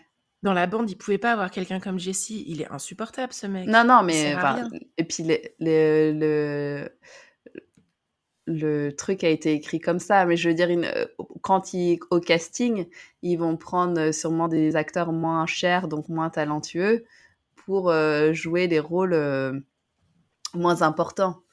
Mais Donc, il a euh, jamais eu peut- des rôles très importants, ce mec-là, de toute façon. Ouais, non, pas trop, ouais. Il a pas. Je me demande d'ailleurs comment il a pu être dans autant de, de trucs. Mais ils Euh, avaient besoin mais- de lui. Il était jeune, il faisait frais. euh, Ouais. Tu vois, il avait l'air frais, il avait l'air, il avait la coupe euh, à la mode euh, qui lui allait pas trop mal. Et puis il faisait, il, passait, voilà, c'est encore une fois, c'est le geek, mais qui peut quand même passer pour un sportif. Ouais, il avait un peu le, le Passe-partout. de l'époque. C'est ça. Euh, et donc là, il y a Buffy qui capte que le mec avec la boule, euh, le collier à boule, il a la marque. Et là, Ouais. elle dit Ok, Vessel Boy, you want blood Euh, Et j'adore. J'adore qu'elle l'appelle Vessel Boy. Donc, Ouais, ce que j'adore aussi, c'est que mon petit vaisseau. tu vois le master kiffer de ouf dans sa grotte à chaque fois que Luke boit quelqu'un. Ah oui, et, est-ce qu'il peut voir en fait Voilà, il- non, il, si, il peut euh, pas, il- non, il le sent dans son Il le corps. ressent. Ah, ok. Il le ressent qu'il est nourri, en fait. D'accord. Et, euh, et en fait, euh, euh, là, on voit que Jessie euh, choisit Cordelia pour être la prochaine euh, personne euh, bue par euh, Hmm. Luke. Et euh, moi, là, j'ai écrit Oh oh, Cordelia va se faire manger. Hmm. Désolée, je venais juste de regarder La Cité de la Peur, donc j'étais là en mode Oh oh, ça va couper, chérie. Mais elle est au générique, donc bon, on s'inquiète pas donc trop elle va quand même. rester. Ouais. Euh, et là, j'ai marqué, euh, un peu comme moi, euh, Luc parle trop. Et bizarrement, il n'y a pas de volontaire, parce qu'au bout de 3-4 personnes, il s'est bien rendu compte que, Ouais. que ils sont bien rendu compte qu'il y avait un truc qui n'allait pas avec ce mec sur scène. Voilà. Et donc là, j'ai marqué super move de Buffy, et c'est ce que tu dis. Euh, Mm. le super move de Buffy euh, où elle dit euh, Vessel Boy. Ça, j'ai trouvé Ouais. trop cool. Et là, on a la première vraie baston avec toujours les piles de carton pour amortir la chute. C'est ça. On- là, on voit que c'est pas ça, Michel Gellar, sur, certaines, sur certains plans, on voit trop que c'est une cascadeuse ou un cascadeur, je sais pas. C'est la Euh, cascadeuse. D'accord. Et là, on voit, il y a Willow qui utilise beaucoup l'eau bénite. On voit que ça tue pas les vampires, mais que ça les brûle. Euh, et elle, leur elle le fait sur. Darla, Darla pour euh, sauver Giles. C'est ça. Et euh, moi, j'avais noté, euh, les vampires sont de vrais animaux. Ils sont obsédés par les meufs. voilà. voilà. je ne sais ça, plus ça pourquoi, ouais. j'ai noté ça. Ça mène, c'est bon, male gaze, hein, tu vois, les vampires Ouais. attaquent euh, même, et j'ai dit les vampires, c'est-à-dire même les femmes vampires Hmm. attaquent plus facilement. Voilà. Et là, il y a ce moment où, euh, pour sauver euh, Xander, Buffy utilise quoi comme arme cette fois? Ah, je me rappelle plus. Une cymbale. Elle prend une cymbale euh, Ah, sur la batterie et elle décapite. euh, et du coup, tu as le miroir entre décapiter le, le- le joueur de football américain Hmm. avec un scalpel et décapiter euh, pour sauver Xander. Donc, il y a vraiment ce, ce lien. Ouais. Euh, comme quoi, elle a de la suite dans les idées et elle se laisse pas euh, coincer dans des coins. Voilà. Ouais, si c'était ce- la bande était une, une équipe médicale, ce serait la médecin urgentiste. Voilà. Ouais, c'est trop ça. Euh, et, euh, et là, alors moi j'adore. Il y a Xander qui tue accidentellement euh, Jessie.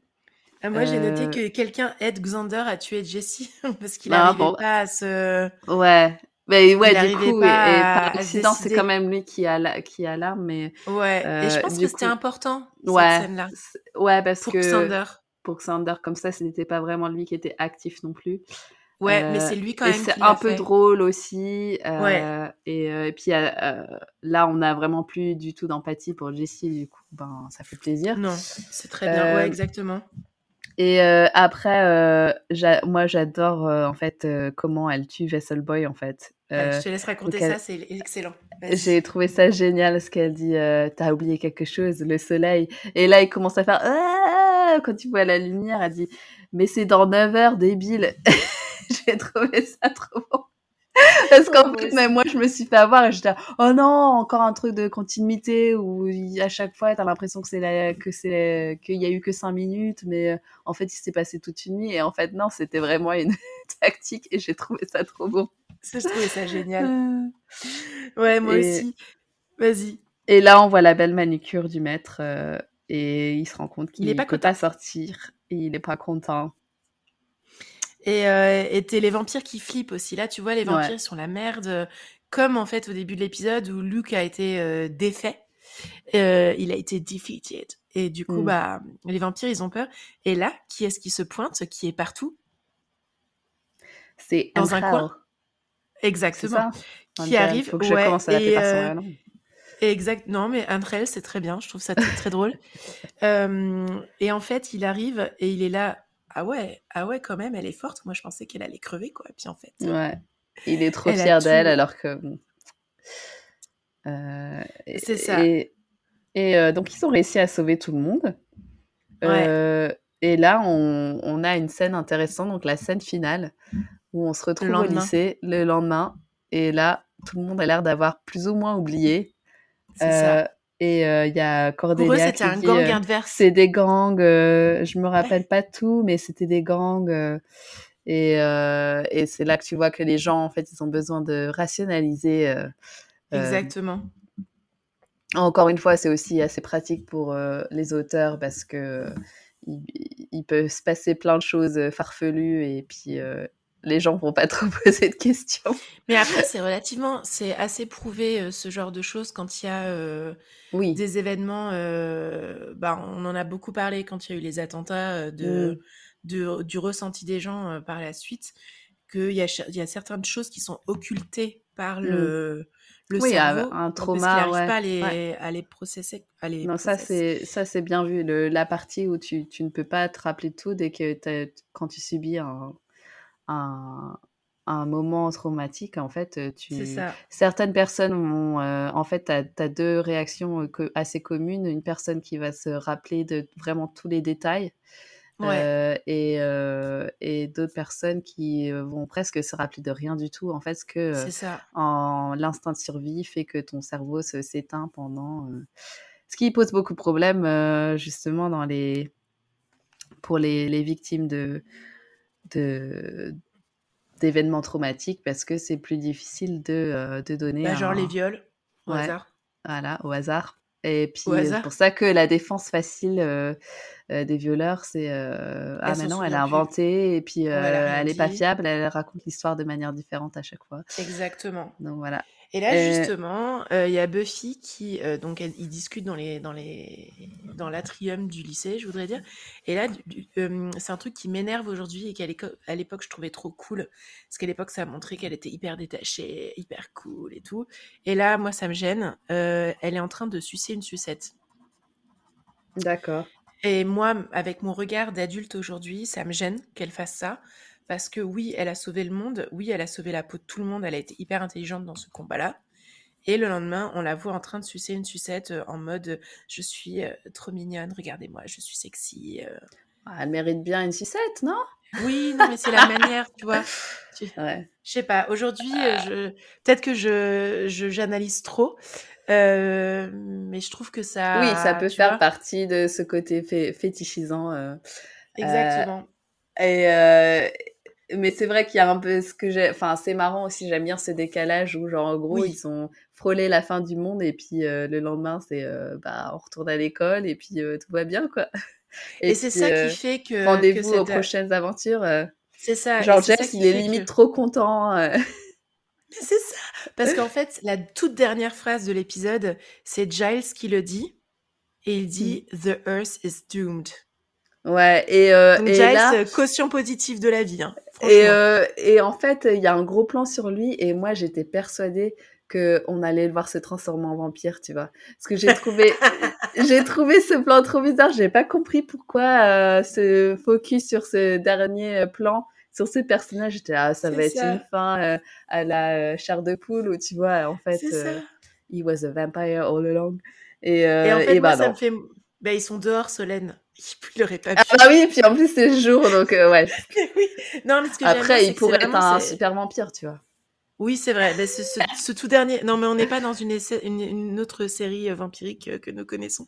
Ah oui, ouais. c'est pas possible. Avec, euh, il, est, Euh, il est pas je- en diamant.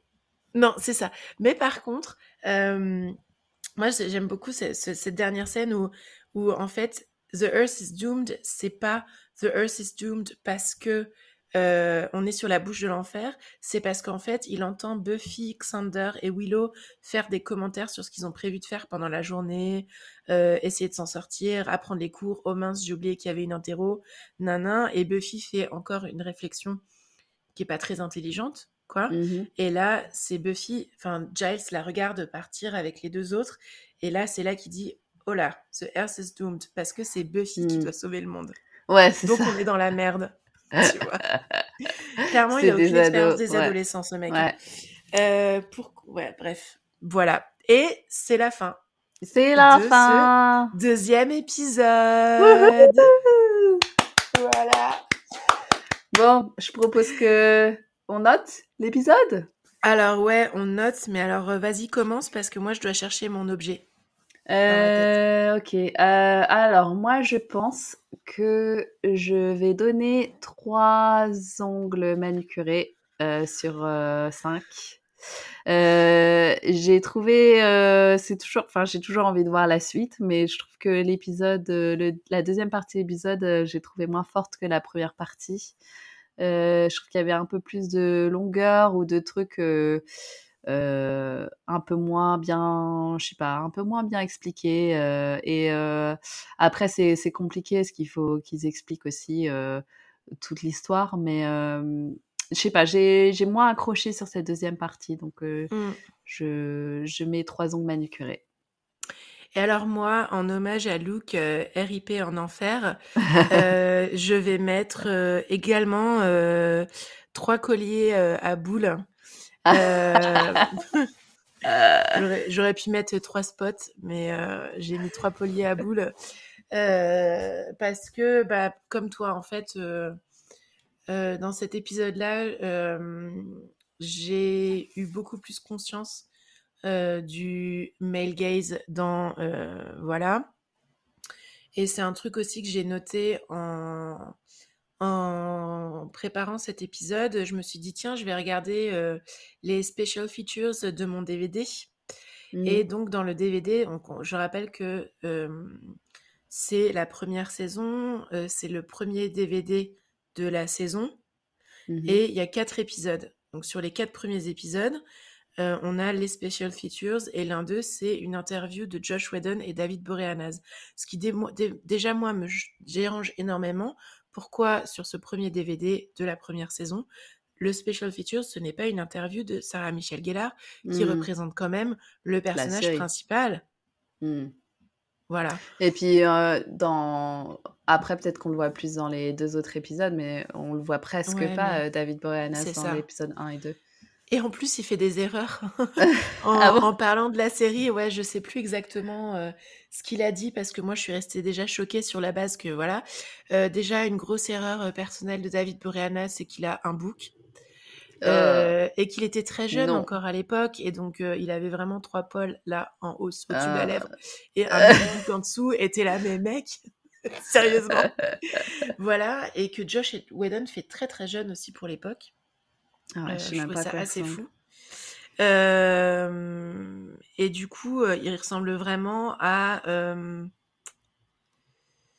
Ah, je saurais plus comment le décrire, mais le geek classique, cheveux bouclés, un, un- un poil rondouillard, en t-shirt et en jean tout bête, genre je suis trop cool for school, tu vois. Enfin bref.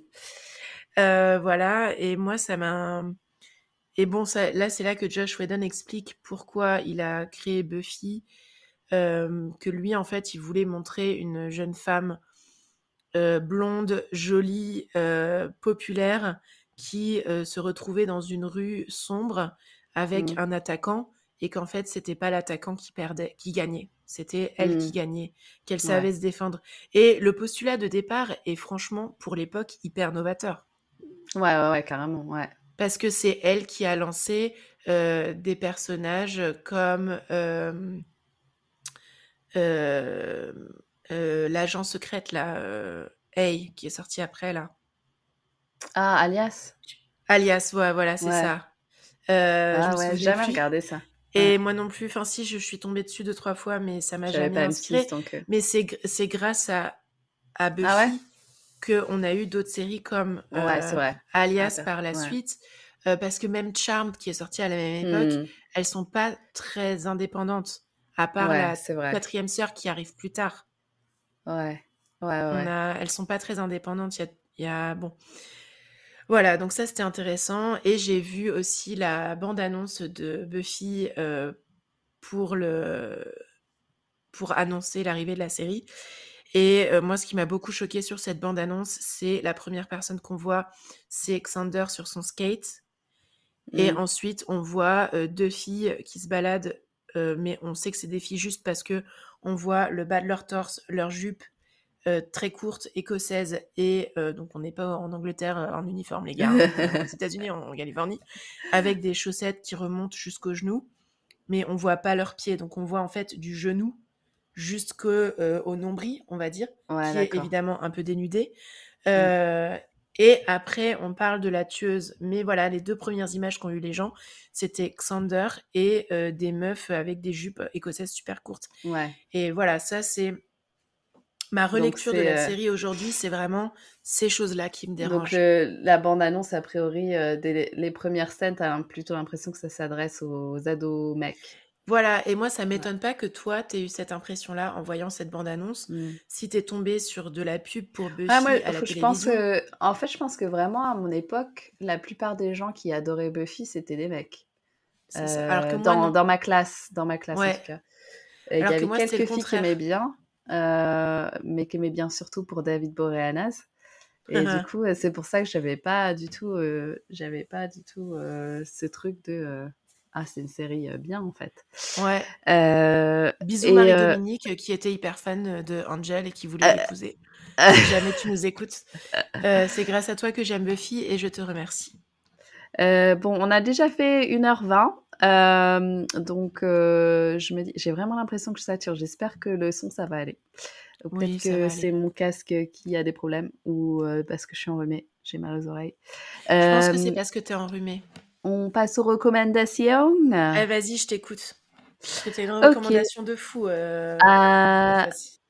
Bah ouais, je sais pas, je pense que tu te trompes euh, sur la recommandation que j'ai. Donc du coup, euh, moi je vais proposer une série en recommandation euh, cette semaine, un peu dans le thème justement euh, du reverse, euh, reverse euh, male gaze. Donc c'est une série qui est sur Netflix qui s'appelle Girls Five Ever, qui était à la base euh, sur euh, Peacock ou enfin NBC. Euh, et qui a été créée en fait par les, les, la même équipe qui a fait euh, 30 Rock et Kimmy Schmidt, Unbreakable Kimmy Schmidt. Schmidt. Donc euh, Tina Fey, euh, Meredith Cardino et, euh, et le mari de, de Tina Fey, Jeff Richmond, qui, qui fait la musique en fait. Et en fait, c'est une série sur, sur quatre meufs, donc qui étaient dans un girls band avec cinq filles dans les années fin années 90, années 2000, euh, qui se sont fait complètement arnaquer par leurs producteurs, comme tous les boys bands et girls bands de l'époque, et qui sont maintenant, qui se retrouvent maintenant dans les années 2020, euh, qu'on, qu'on, elles n'ont pas sous, enfin elles ont toutes des, des, vies à peu près normales parce que ben, il a, il a bien fallu retourner à la vie normale après. Euh, euh, que leur album, le, leur deuxième album en fait n'a pas marché parce que c'était sur le thème euh, des avions et c'est sorti la veille du 9-11. euh, et donc en fait c'est c'est une série super drôle parce que ils ont super bien fait les chansons de l'époque et et les chansons de maintenant. Donc en fait, ce que le, ce que, la, la, série démarre avec, euh, en gros, il y a un rappeur qui euh, qui décide de sampler euh, leur leur chanson la plus connue. Et du coup, elles, elles font un, un, comeback vite fait. Enfin, elles vont sur Jimmy Fallon et, et, là, elles ont trop envie de reprendre le groupe. Il y a une des, une des chanteuses qui est malheureusement décédée. Je et, sais plus comment. Et elle est, elle s'est noyée, elle est tombée d'une Infinity Pool, tu sais, les, les piscines sans fond. Les... c'est les piscines en bord de vide, là. Ouais, c'est ça. Avec l'eau qui passe de l'autre côté. Ouais. je déteste ça. Ah, les, les, piscines à débordement, voilà, c'est ça. Et, euh, et bref, et en fait, c'est super drôle parce que, donc, les actrices, déjà, elles sont géniales. Donc, il y a Paula Appel qui, euh, vous, vous savez sûrement pas son nom, mais euh, vous l'avez déjà vu dans plein de comédies. Euh, euh, et elle était dans Saturday Night Live aussi, euh, et qui joue, euh, pour moi, qui a le personnage le plus touchant parce qu'en fait, son personnage joué, son personnage jeune est joué par une autre actrice, et en fait, c'est elle qu'elle morphait plus dans la vie, donc maintenant, elle a l'air d'être beaucoup plus vieille que les autres, alors que c'est censé être la plus jeune.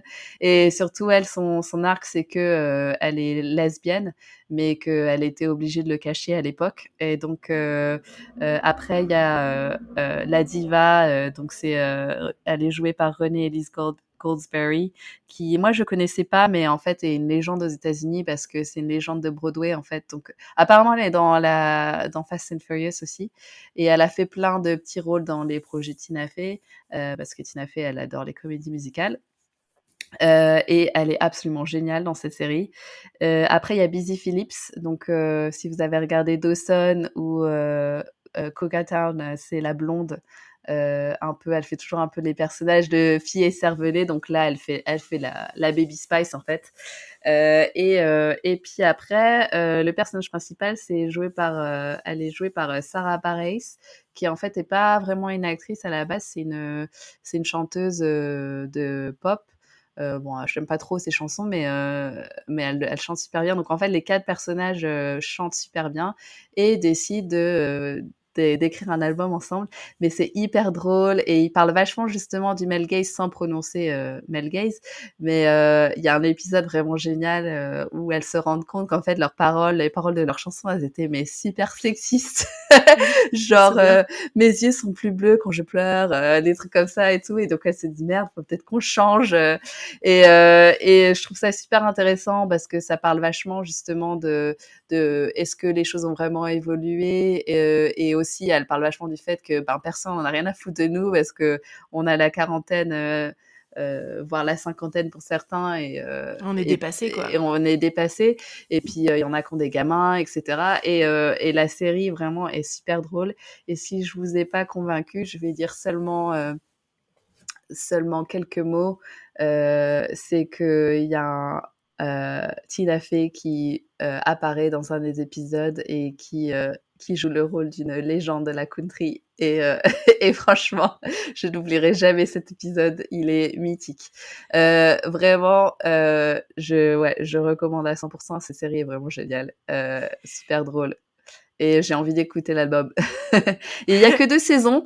Il y a que deux saisons pas très longues. Du coup, c'est pas un gros. vous engagez pas sur le long terme. et il va y avoir une troisième saison, mais qui sera la qui sera produite par Netflix. Du coup, ah. euh, pour l'instant, il n'y a pas une super histoire de série. On se rappelle tous de Arrested Development qui. Euh, c'est clair. Ça avait fait mal au cœur. Hein. Mais là, je me dis que c'est un peu plus le genre de série Netflix. Donc, je pense que comme euh, Kimmy Schmidt, c'est Netflix et que c'était bien.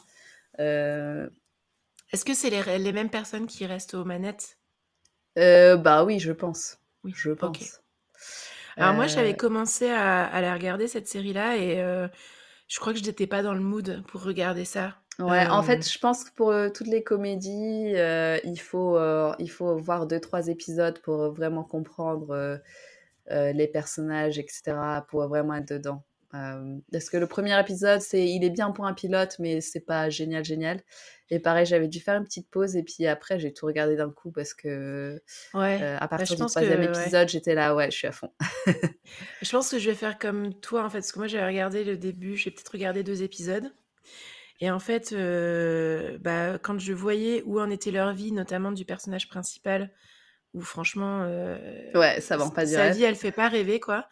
Et euh, du coup, en fait, c'est ces moments un peu, euh, un peu cringe pour moi où je me dis oh là là, la pauvre, la pauvre, et du coup, il suffit que je sois pas dans un bon jour pour arrêter la, la, série en me disant mmh. je, vais souffrir, quoi. Mais, mais ça, je trouve qu'ils arrivent à, bien le gérer, peut-être même à le mieux le mmh. gérer. Dans... En fait, c'est ça aussi que j'aime bien, c'est que souvent dans les comédies, euh, moi c'est mon genre de série préférée, mais mmh. c'est vrai qu'il n'y a pas, en général, pas beaucoup d'évolution de personnages, mais là, euh, tu vois qu'elles ont toutes, euh, elles grandissent plus ou moins toutes, quoi. Ok. Et encore une fois, c'est des personnages écrits par des femmes, du coup, elles sont pas, il y en a aucune qui est parfaite, elles ont tout plein de défauts, et, et, et c'est ça qui est drôle, quoi. Bah ouais, c'est cool. Alors du coup, euh, bah déjà moi, tu m'as convaincu de m'y remettre, donc les gens écoutez euh, ce que Solène a à dire. voilà. Alors moi, Marocco, euh, Marocco, ça. Je te rappelle qu'on a déjà fait une heure et, demie, donc on va essayer. on va essayer d'être court. Et sinon, je parle que de la version livre et on peut parler des films une autre fois. Oui, oui, voilà. On va faire comme ça. On va rester sur du positif. C'est pour ça qu'on va parler que des livres. Euh, donc, euh, moi, aujourd'hui, j'ai envie de vous parler d'une. Euh, ça, colle très bien avec notre thème Mel, Gaze, comme je vous l'avais dit. notre side thème, notre sidekick de l'épisode d'aujourd'hui. Le journal de Bridget Jones. Alors, je pense que personne n'en a jamais entendu parler. Alors, personnellement, si euh, vous êtes en train de vous dire c'est quoi le journal de Bridget Jones, c'est que vous êtes né en 2006 parce que sinon je vois pas. Euh, voilà. Euh, si vous êtes une femme, je comprends pas ce que votre mère a fait avec vous parce que voilà, c'est pas normal. Oh, les jugements directs, Anise. Ouais, je suis à fond là. On est samedi. Je crois que ma mère, elle sait pas ce que c'est Bridget Jones. Bah, tu vois. heureusement, que heureusement que tu t'es débrouillé. moi, heureusement que je suis là pour lire de la chiclite. Exactement. Euh, donc moi, en fait, euh, c'est ma mère qui m'a introduite à Bridget Jones. Ah, euh, J'aurais pas cru que ta mère était... Ah, ma mère, elle est très drôle, ma mère. Ah, ma ah mère, ouais. elle est excellente. Ah, elle peut être très drôle. Et moi, je lui avais fait lire une série que j'adorais qui s'appelle Le journal intime de Georgia Nicholson. Ah oui, ça, on peut Et faire donc, elle, elle m'a fait lire le journal de Bridget Jones. Hmm. Euh, moi, je pense qu'on va garder le journal euh, intime de Georgia Nicholson pour un épisode spécial où on va parler trois heures parce que sinon c'est pas possible. Euh, ce sera une reco commune parce que sinon on n'y arrivera pas. Euh, et en fait, j'ai lu ce donc au Royaume-Uni. Euh, donc ce journal de de Bridget non ben non le Georgia le, le Georgia, oh, putain.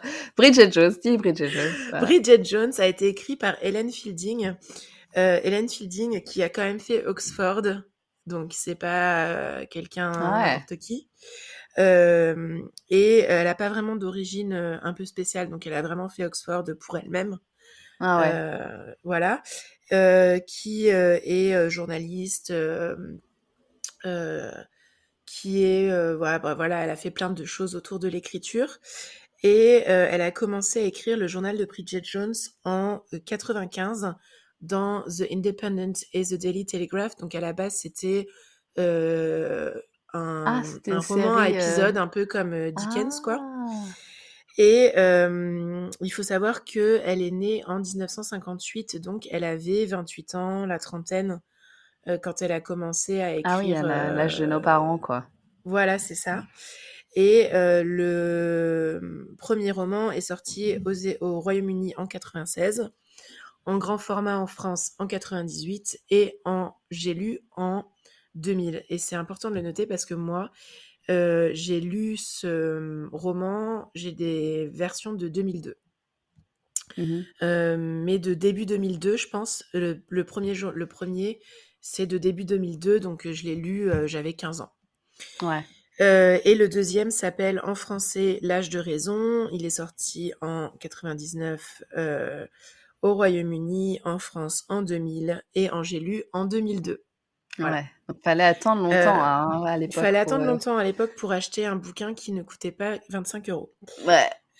Voilà, en français Ouais, pour L'âge de attendre la raison. traduction aussi. Ouais. En anglais, euh, Edge of Reason, ce qui ne veut pas dire la même chose puisque Edge of Reason veut dire au bord de la, aux limites de la raison. Ah, c'était Edge euh, EDGE Ouais, Edge Ah. EDGE, donc aux limites Ah oui, de la raison. voir, ouais. Et en France, c'est l'âge de raison, donc rien à voir. Ah ouais, en le- allemand, parce que en allemand, oui. ça s'appelle euh, du chocolat pour le petit déjeuner. Ah oui, Euh, pour le premier tome. truc. Exactement, les Allemands font souvent leur propre truc. Un jour, on parlera de Twilight, c'est très drôle. Euh, et euh, par contre, Ah, pour le deuxième, euh, Twilight en allemand. ouais, faudra qu'on fasse, qu'on parle de Twi- Twilight un jour, c'est obligé. Euh, Peut-être pour clôturer la saison. Euh, et Bridget Jones, en allemand, par contre, ils l'ont effectivement traduit am Rande des Wahnsinns, donc vraiment au- au- aux limites de la raison. Là, ils ont pas fait de conneries. Euh, donc les romans, pour moi, donc j'ai lu des- les deux romans, les deux premiers, parce qu'il y en a quatre. J'ai lu les deux premiers romans euh, à 15 ans, à quelques mois d'écart, euh, quand ils sont sortis en poche. Et je me souviens que j'ai lu les romans avant de voir le film. Alors le film est sorti en 2001, mais euh, il est peut-être sorti dans ma petite ville pourrie plus tard, où il est resté longtemps au box-office. Hmm. Donc on a dû voir le premier film euh, en même temps que j'ai lu le livre. Je sais Ouais. pas. En tout cas, moi j'ai tout vu, tout lu. Euh, et les deux premiers romans, ceux dont je, je parle aujourd'hui, euh, pour moi, à l'époque, euh, il y a eu un côté positif et un certain nombre de côtés négatifs. C'est-à-dire, côté positif, c'était la première fois de ma vie que je lisais un bouquin euh, pour femmes adultes Ouais, où on parlait de sexe de façon ouverte et positive. ouais, Alors, on décrivait pas non plus les positions, etc., mais on en parlait de façon positive et c'était la première fois qu'on n'en parlait pas avec le prisme du romantisme. Il faut absolument aimer l'homme avec Ouais. qui tu es ouais, voilà. pour faire les, du sexe. les femmes ne Là, non. s'intéressent pas au sexe, il n'y a que les hommes qui s'intéressent C'est au ça. sexe. Ouais. Là, on parle euh, dès le début. Bridget Jones, elle dit ça fait euh, tant de jours que je n'ai pas fait l'amour et je n'en peux plus. J'ai chaud dans la culotte. Donc, euh, moi, j'ai trouvé ça génial. Euh, dans le roman, on sait qu'elle a plus de 30 ans. Donc, euh, aujourd'hui, quand je le relis, ça marche toujours Ouais, parce que j'ai plus de 30 ans et voilà. Et, euh, et même si elle trouve l'amour, il y a quand même... Ah, c'est parce que Bridget elle-même est romantique ouais. et elle-même veut trouver l'amour et clairement elle a des problèmes si avec son rapport aux hommes. ouais. Euh, parce que, euh, mais il y a énormément de moments de discussion avec ses amis euh, ou, ou de, de, de lecture qu'elle lit elle-même, etc. C'est d'ailleurs à cause de Bridget Jones que j'ai commencé à lire Cosmopolitan à 18 ans et c'était une mauvaise idée.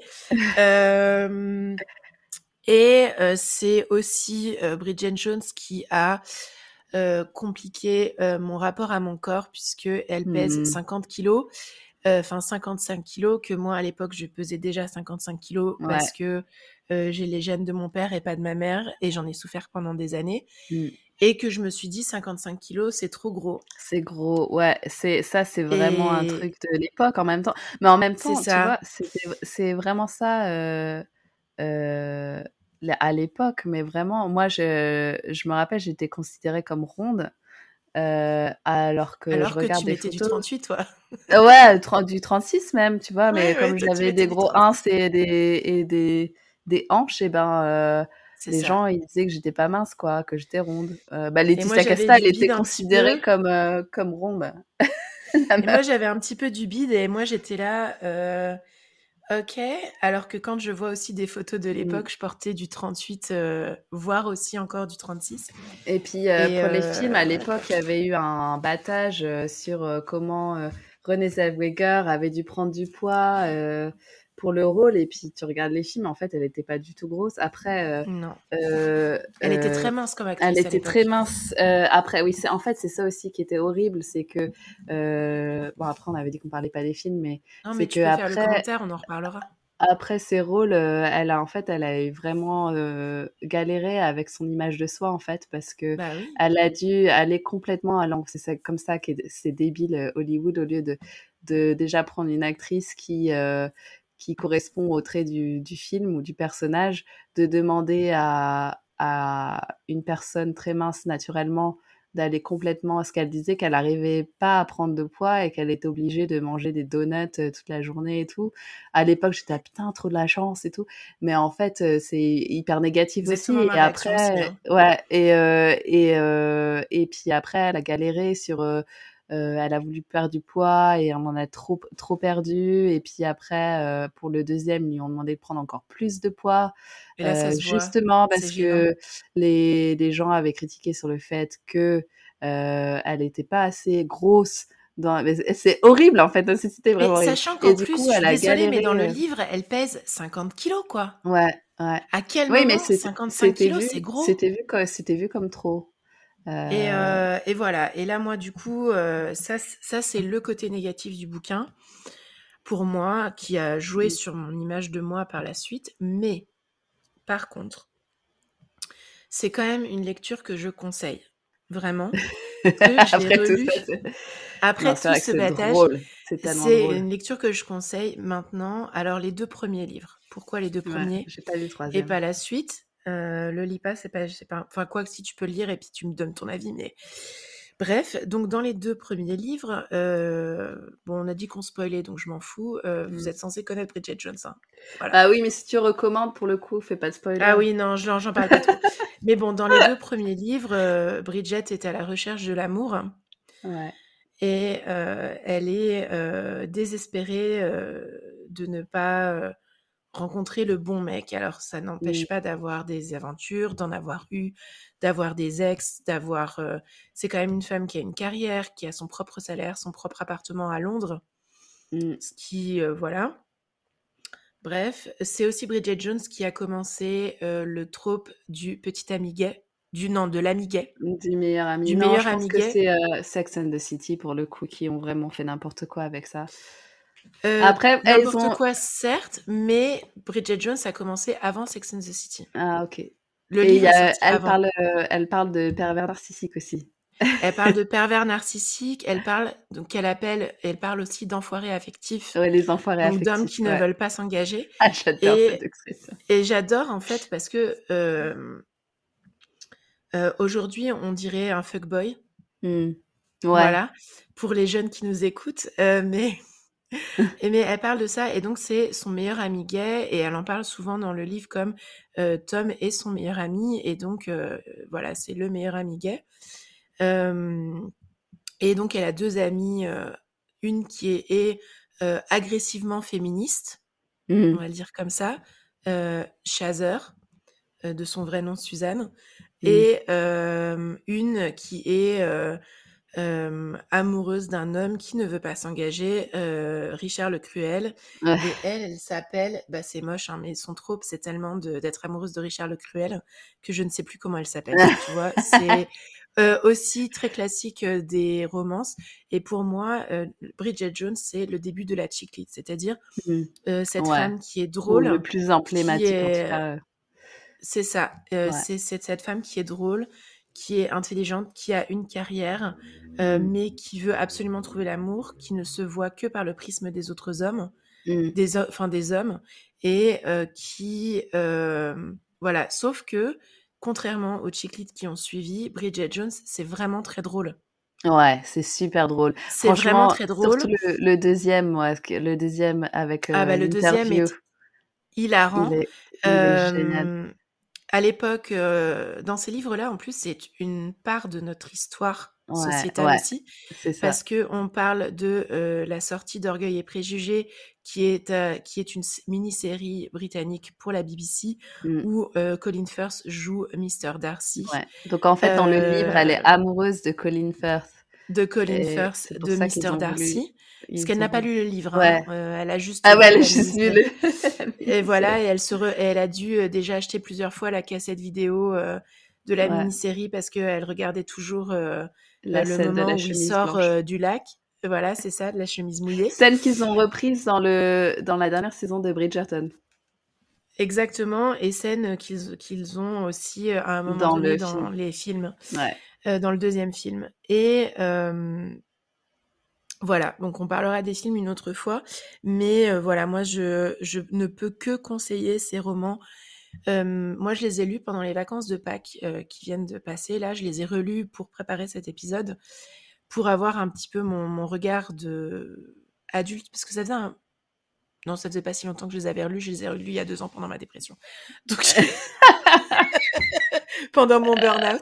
Euh, donc, je les ai relus il y a deux ans. Mais bref, euh, je les relis régulièrement quand euh, j'ai un petit coup de mou et ça Ouais. marche toujours. Et les personnages secondaires, la mère de Bridget, sont, Ah ouais, hilarant. Le, l'arc narratif de la mère de Bridget, en fait, sauve le livre. Parce que Oui, si ça avait été que Bridget, ses potes, Ouais. voilà. Mais Mm. en fait, Bridget est rendue plus profonde Mm. par le personnage de sa mère. Et c'est assez rigolo. Il y a une scène dont il faut que je parle, mais c'est une scène qui n'a pas de, de, de rapport avec le reste de l'histoire. Il y a une scène où Bridget et euh, la mère de Bridget dit Vas-y, euh, on va se faire faire nos couleurs euh, Ah oui. ch- chez. donc, se faire faire les couleurs, en l'occurrence, c'est d'aller voir À un spécialiste ouais. de l'habillement. Non, Ouais. ça se fait vraiment et ça se fait toujours. En France aussi, tu peux aller au Galeries Lafayette. C'est hyper Printemps. ringard de faire ça maintenant. Oui, bah alors attends, t'as pas fini de rigoler. Euh, où en fait, euh, euh, Bridget finit par accepter. Et donc, en fait, c'est une vendeuse de grands magasins spécialisée dans l'habillement, dans le stylisme, qui va euh, en fait te mettre euh, devant un écran blanc avec des vêtements blancs et qui va te mettre en fait des euh, un peu comme les trucs de papier peint et de peinture euh, devant ouais, le- des la tête ouais. pour voir ce qui passe et ensuite tu es soit printemps, te soit été, bien. soit Ouais, hiver, soit automne. Voilà. Et ma mère récemment, euh, avant que je parte en Allemagne, elle m'avait dit Oh, ce serait cool qu'on aille se faire faire nos couleurs. J'ai vu qu'ils faisaient ça aux Galeries Lafayette et tout. Mais Oh. pour, Ah. franchement, ma mère et moi, on le ferait vraiment en délire, en mode comme Ouais, Bridget. Jones. Et Ouais. on s'est dit, ce serait quand même intéressant de voir ce que les stylistes pensent de notre façon de nous habiller. Et euh, j'y ai réfléchi récemment parce que j'ai une collègue qui m'a dit, mais pourquoi tu portes du rouge et du orange? Je porte aujourd'hui un magnifique pyjama rouge. Ouais, très beau. Euh, voilà, où euh, elle me dit, pourquoi tu portes du rouge ou du orange? Tu as la peau euh, de blonde et tout, tu devrais porter plus du rose, des couleurs pâles et tout ça. Et moi, dans ma tête, j'étais là, je t'emmerde. Ouais, je Euh, je porte les couleurs que que je veux. Mais je me suis dit, j'ai dit à ma mère, ce serait cool qu'on le fasse Ça te vraiment. va bien le euh, rouge, moi, je trouve. Ouais, moi aussi, je trouve que ça me va bien. Non, mais les gens, Ouais. On les écoute pas. Voilà. Donc, euh, moi, je conseille vraiment le journal de Bridget Jones. Euh, en plus, moi, à l'époque, si ça a très bien marché sur moi, c'est que euh, j'avais donc 15-16 ans et j'écrivais un journal intime depuis l'âge de 8 Ah, ans. bah oui. Donc, Bridget Jones, c'était moi adulte et je me projetais complètement euh, Ah, c'est dans sa vie à Londres avec son appartement, son travail dans l'édition. Ouais, ça, c'est le travail de rêve. Voilà. Ouais. Donc, euh, Je moi, pense qu'on a tout ça. été, euh, on a tout été Bridget Jones. On a tout été. Moi, je suis toujours Bridget Jones, hein, personnellement. Ouais. Ah ouais, ouais t'as pas euh, fumé et bu du chardonnay euh, autant que moi, par contre, mais euh, les ouais, chardonnays, mais... c'est dégueulasse d'ailleurs. Mais... Et par contre, le chocolat pour le petit déjeuner, bah écoute, voilà, j'ai des petits chocolats avec moi. Mais ça, c'est. Voilà, un... donc. Il n'y a rien de mal à manger du chocolat pour petit-déj. D'ailleurs, non, mais... on n'aurait pas pu traduire comme ça en France, que nous, on mange des pains au chocolat, donc... Euh... Oui, alors que les Allemands mangent de la saucisse. Euh, c'est bien, c'est un bon wrap-up avec la saucisse épicée du début ouais, de notre épisode. On revient sur la merguez. Euh... Oh, envie euh, voilà. Euh, Ouais, bon, bah écoute, on, Voilà. a fait, on a fait encore pire que la fois dernière, 1h44. Mais c'est pas grave parce que c'était le male gaze.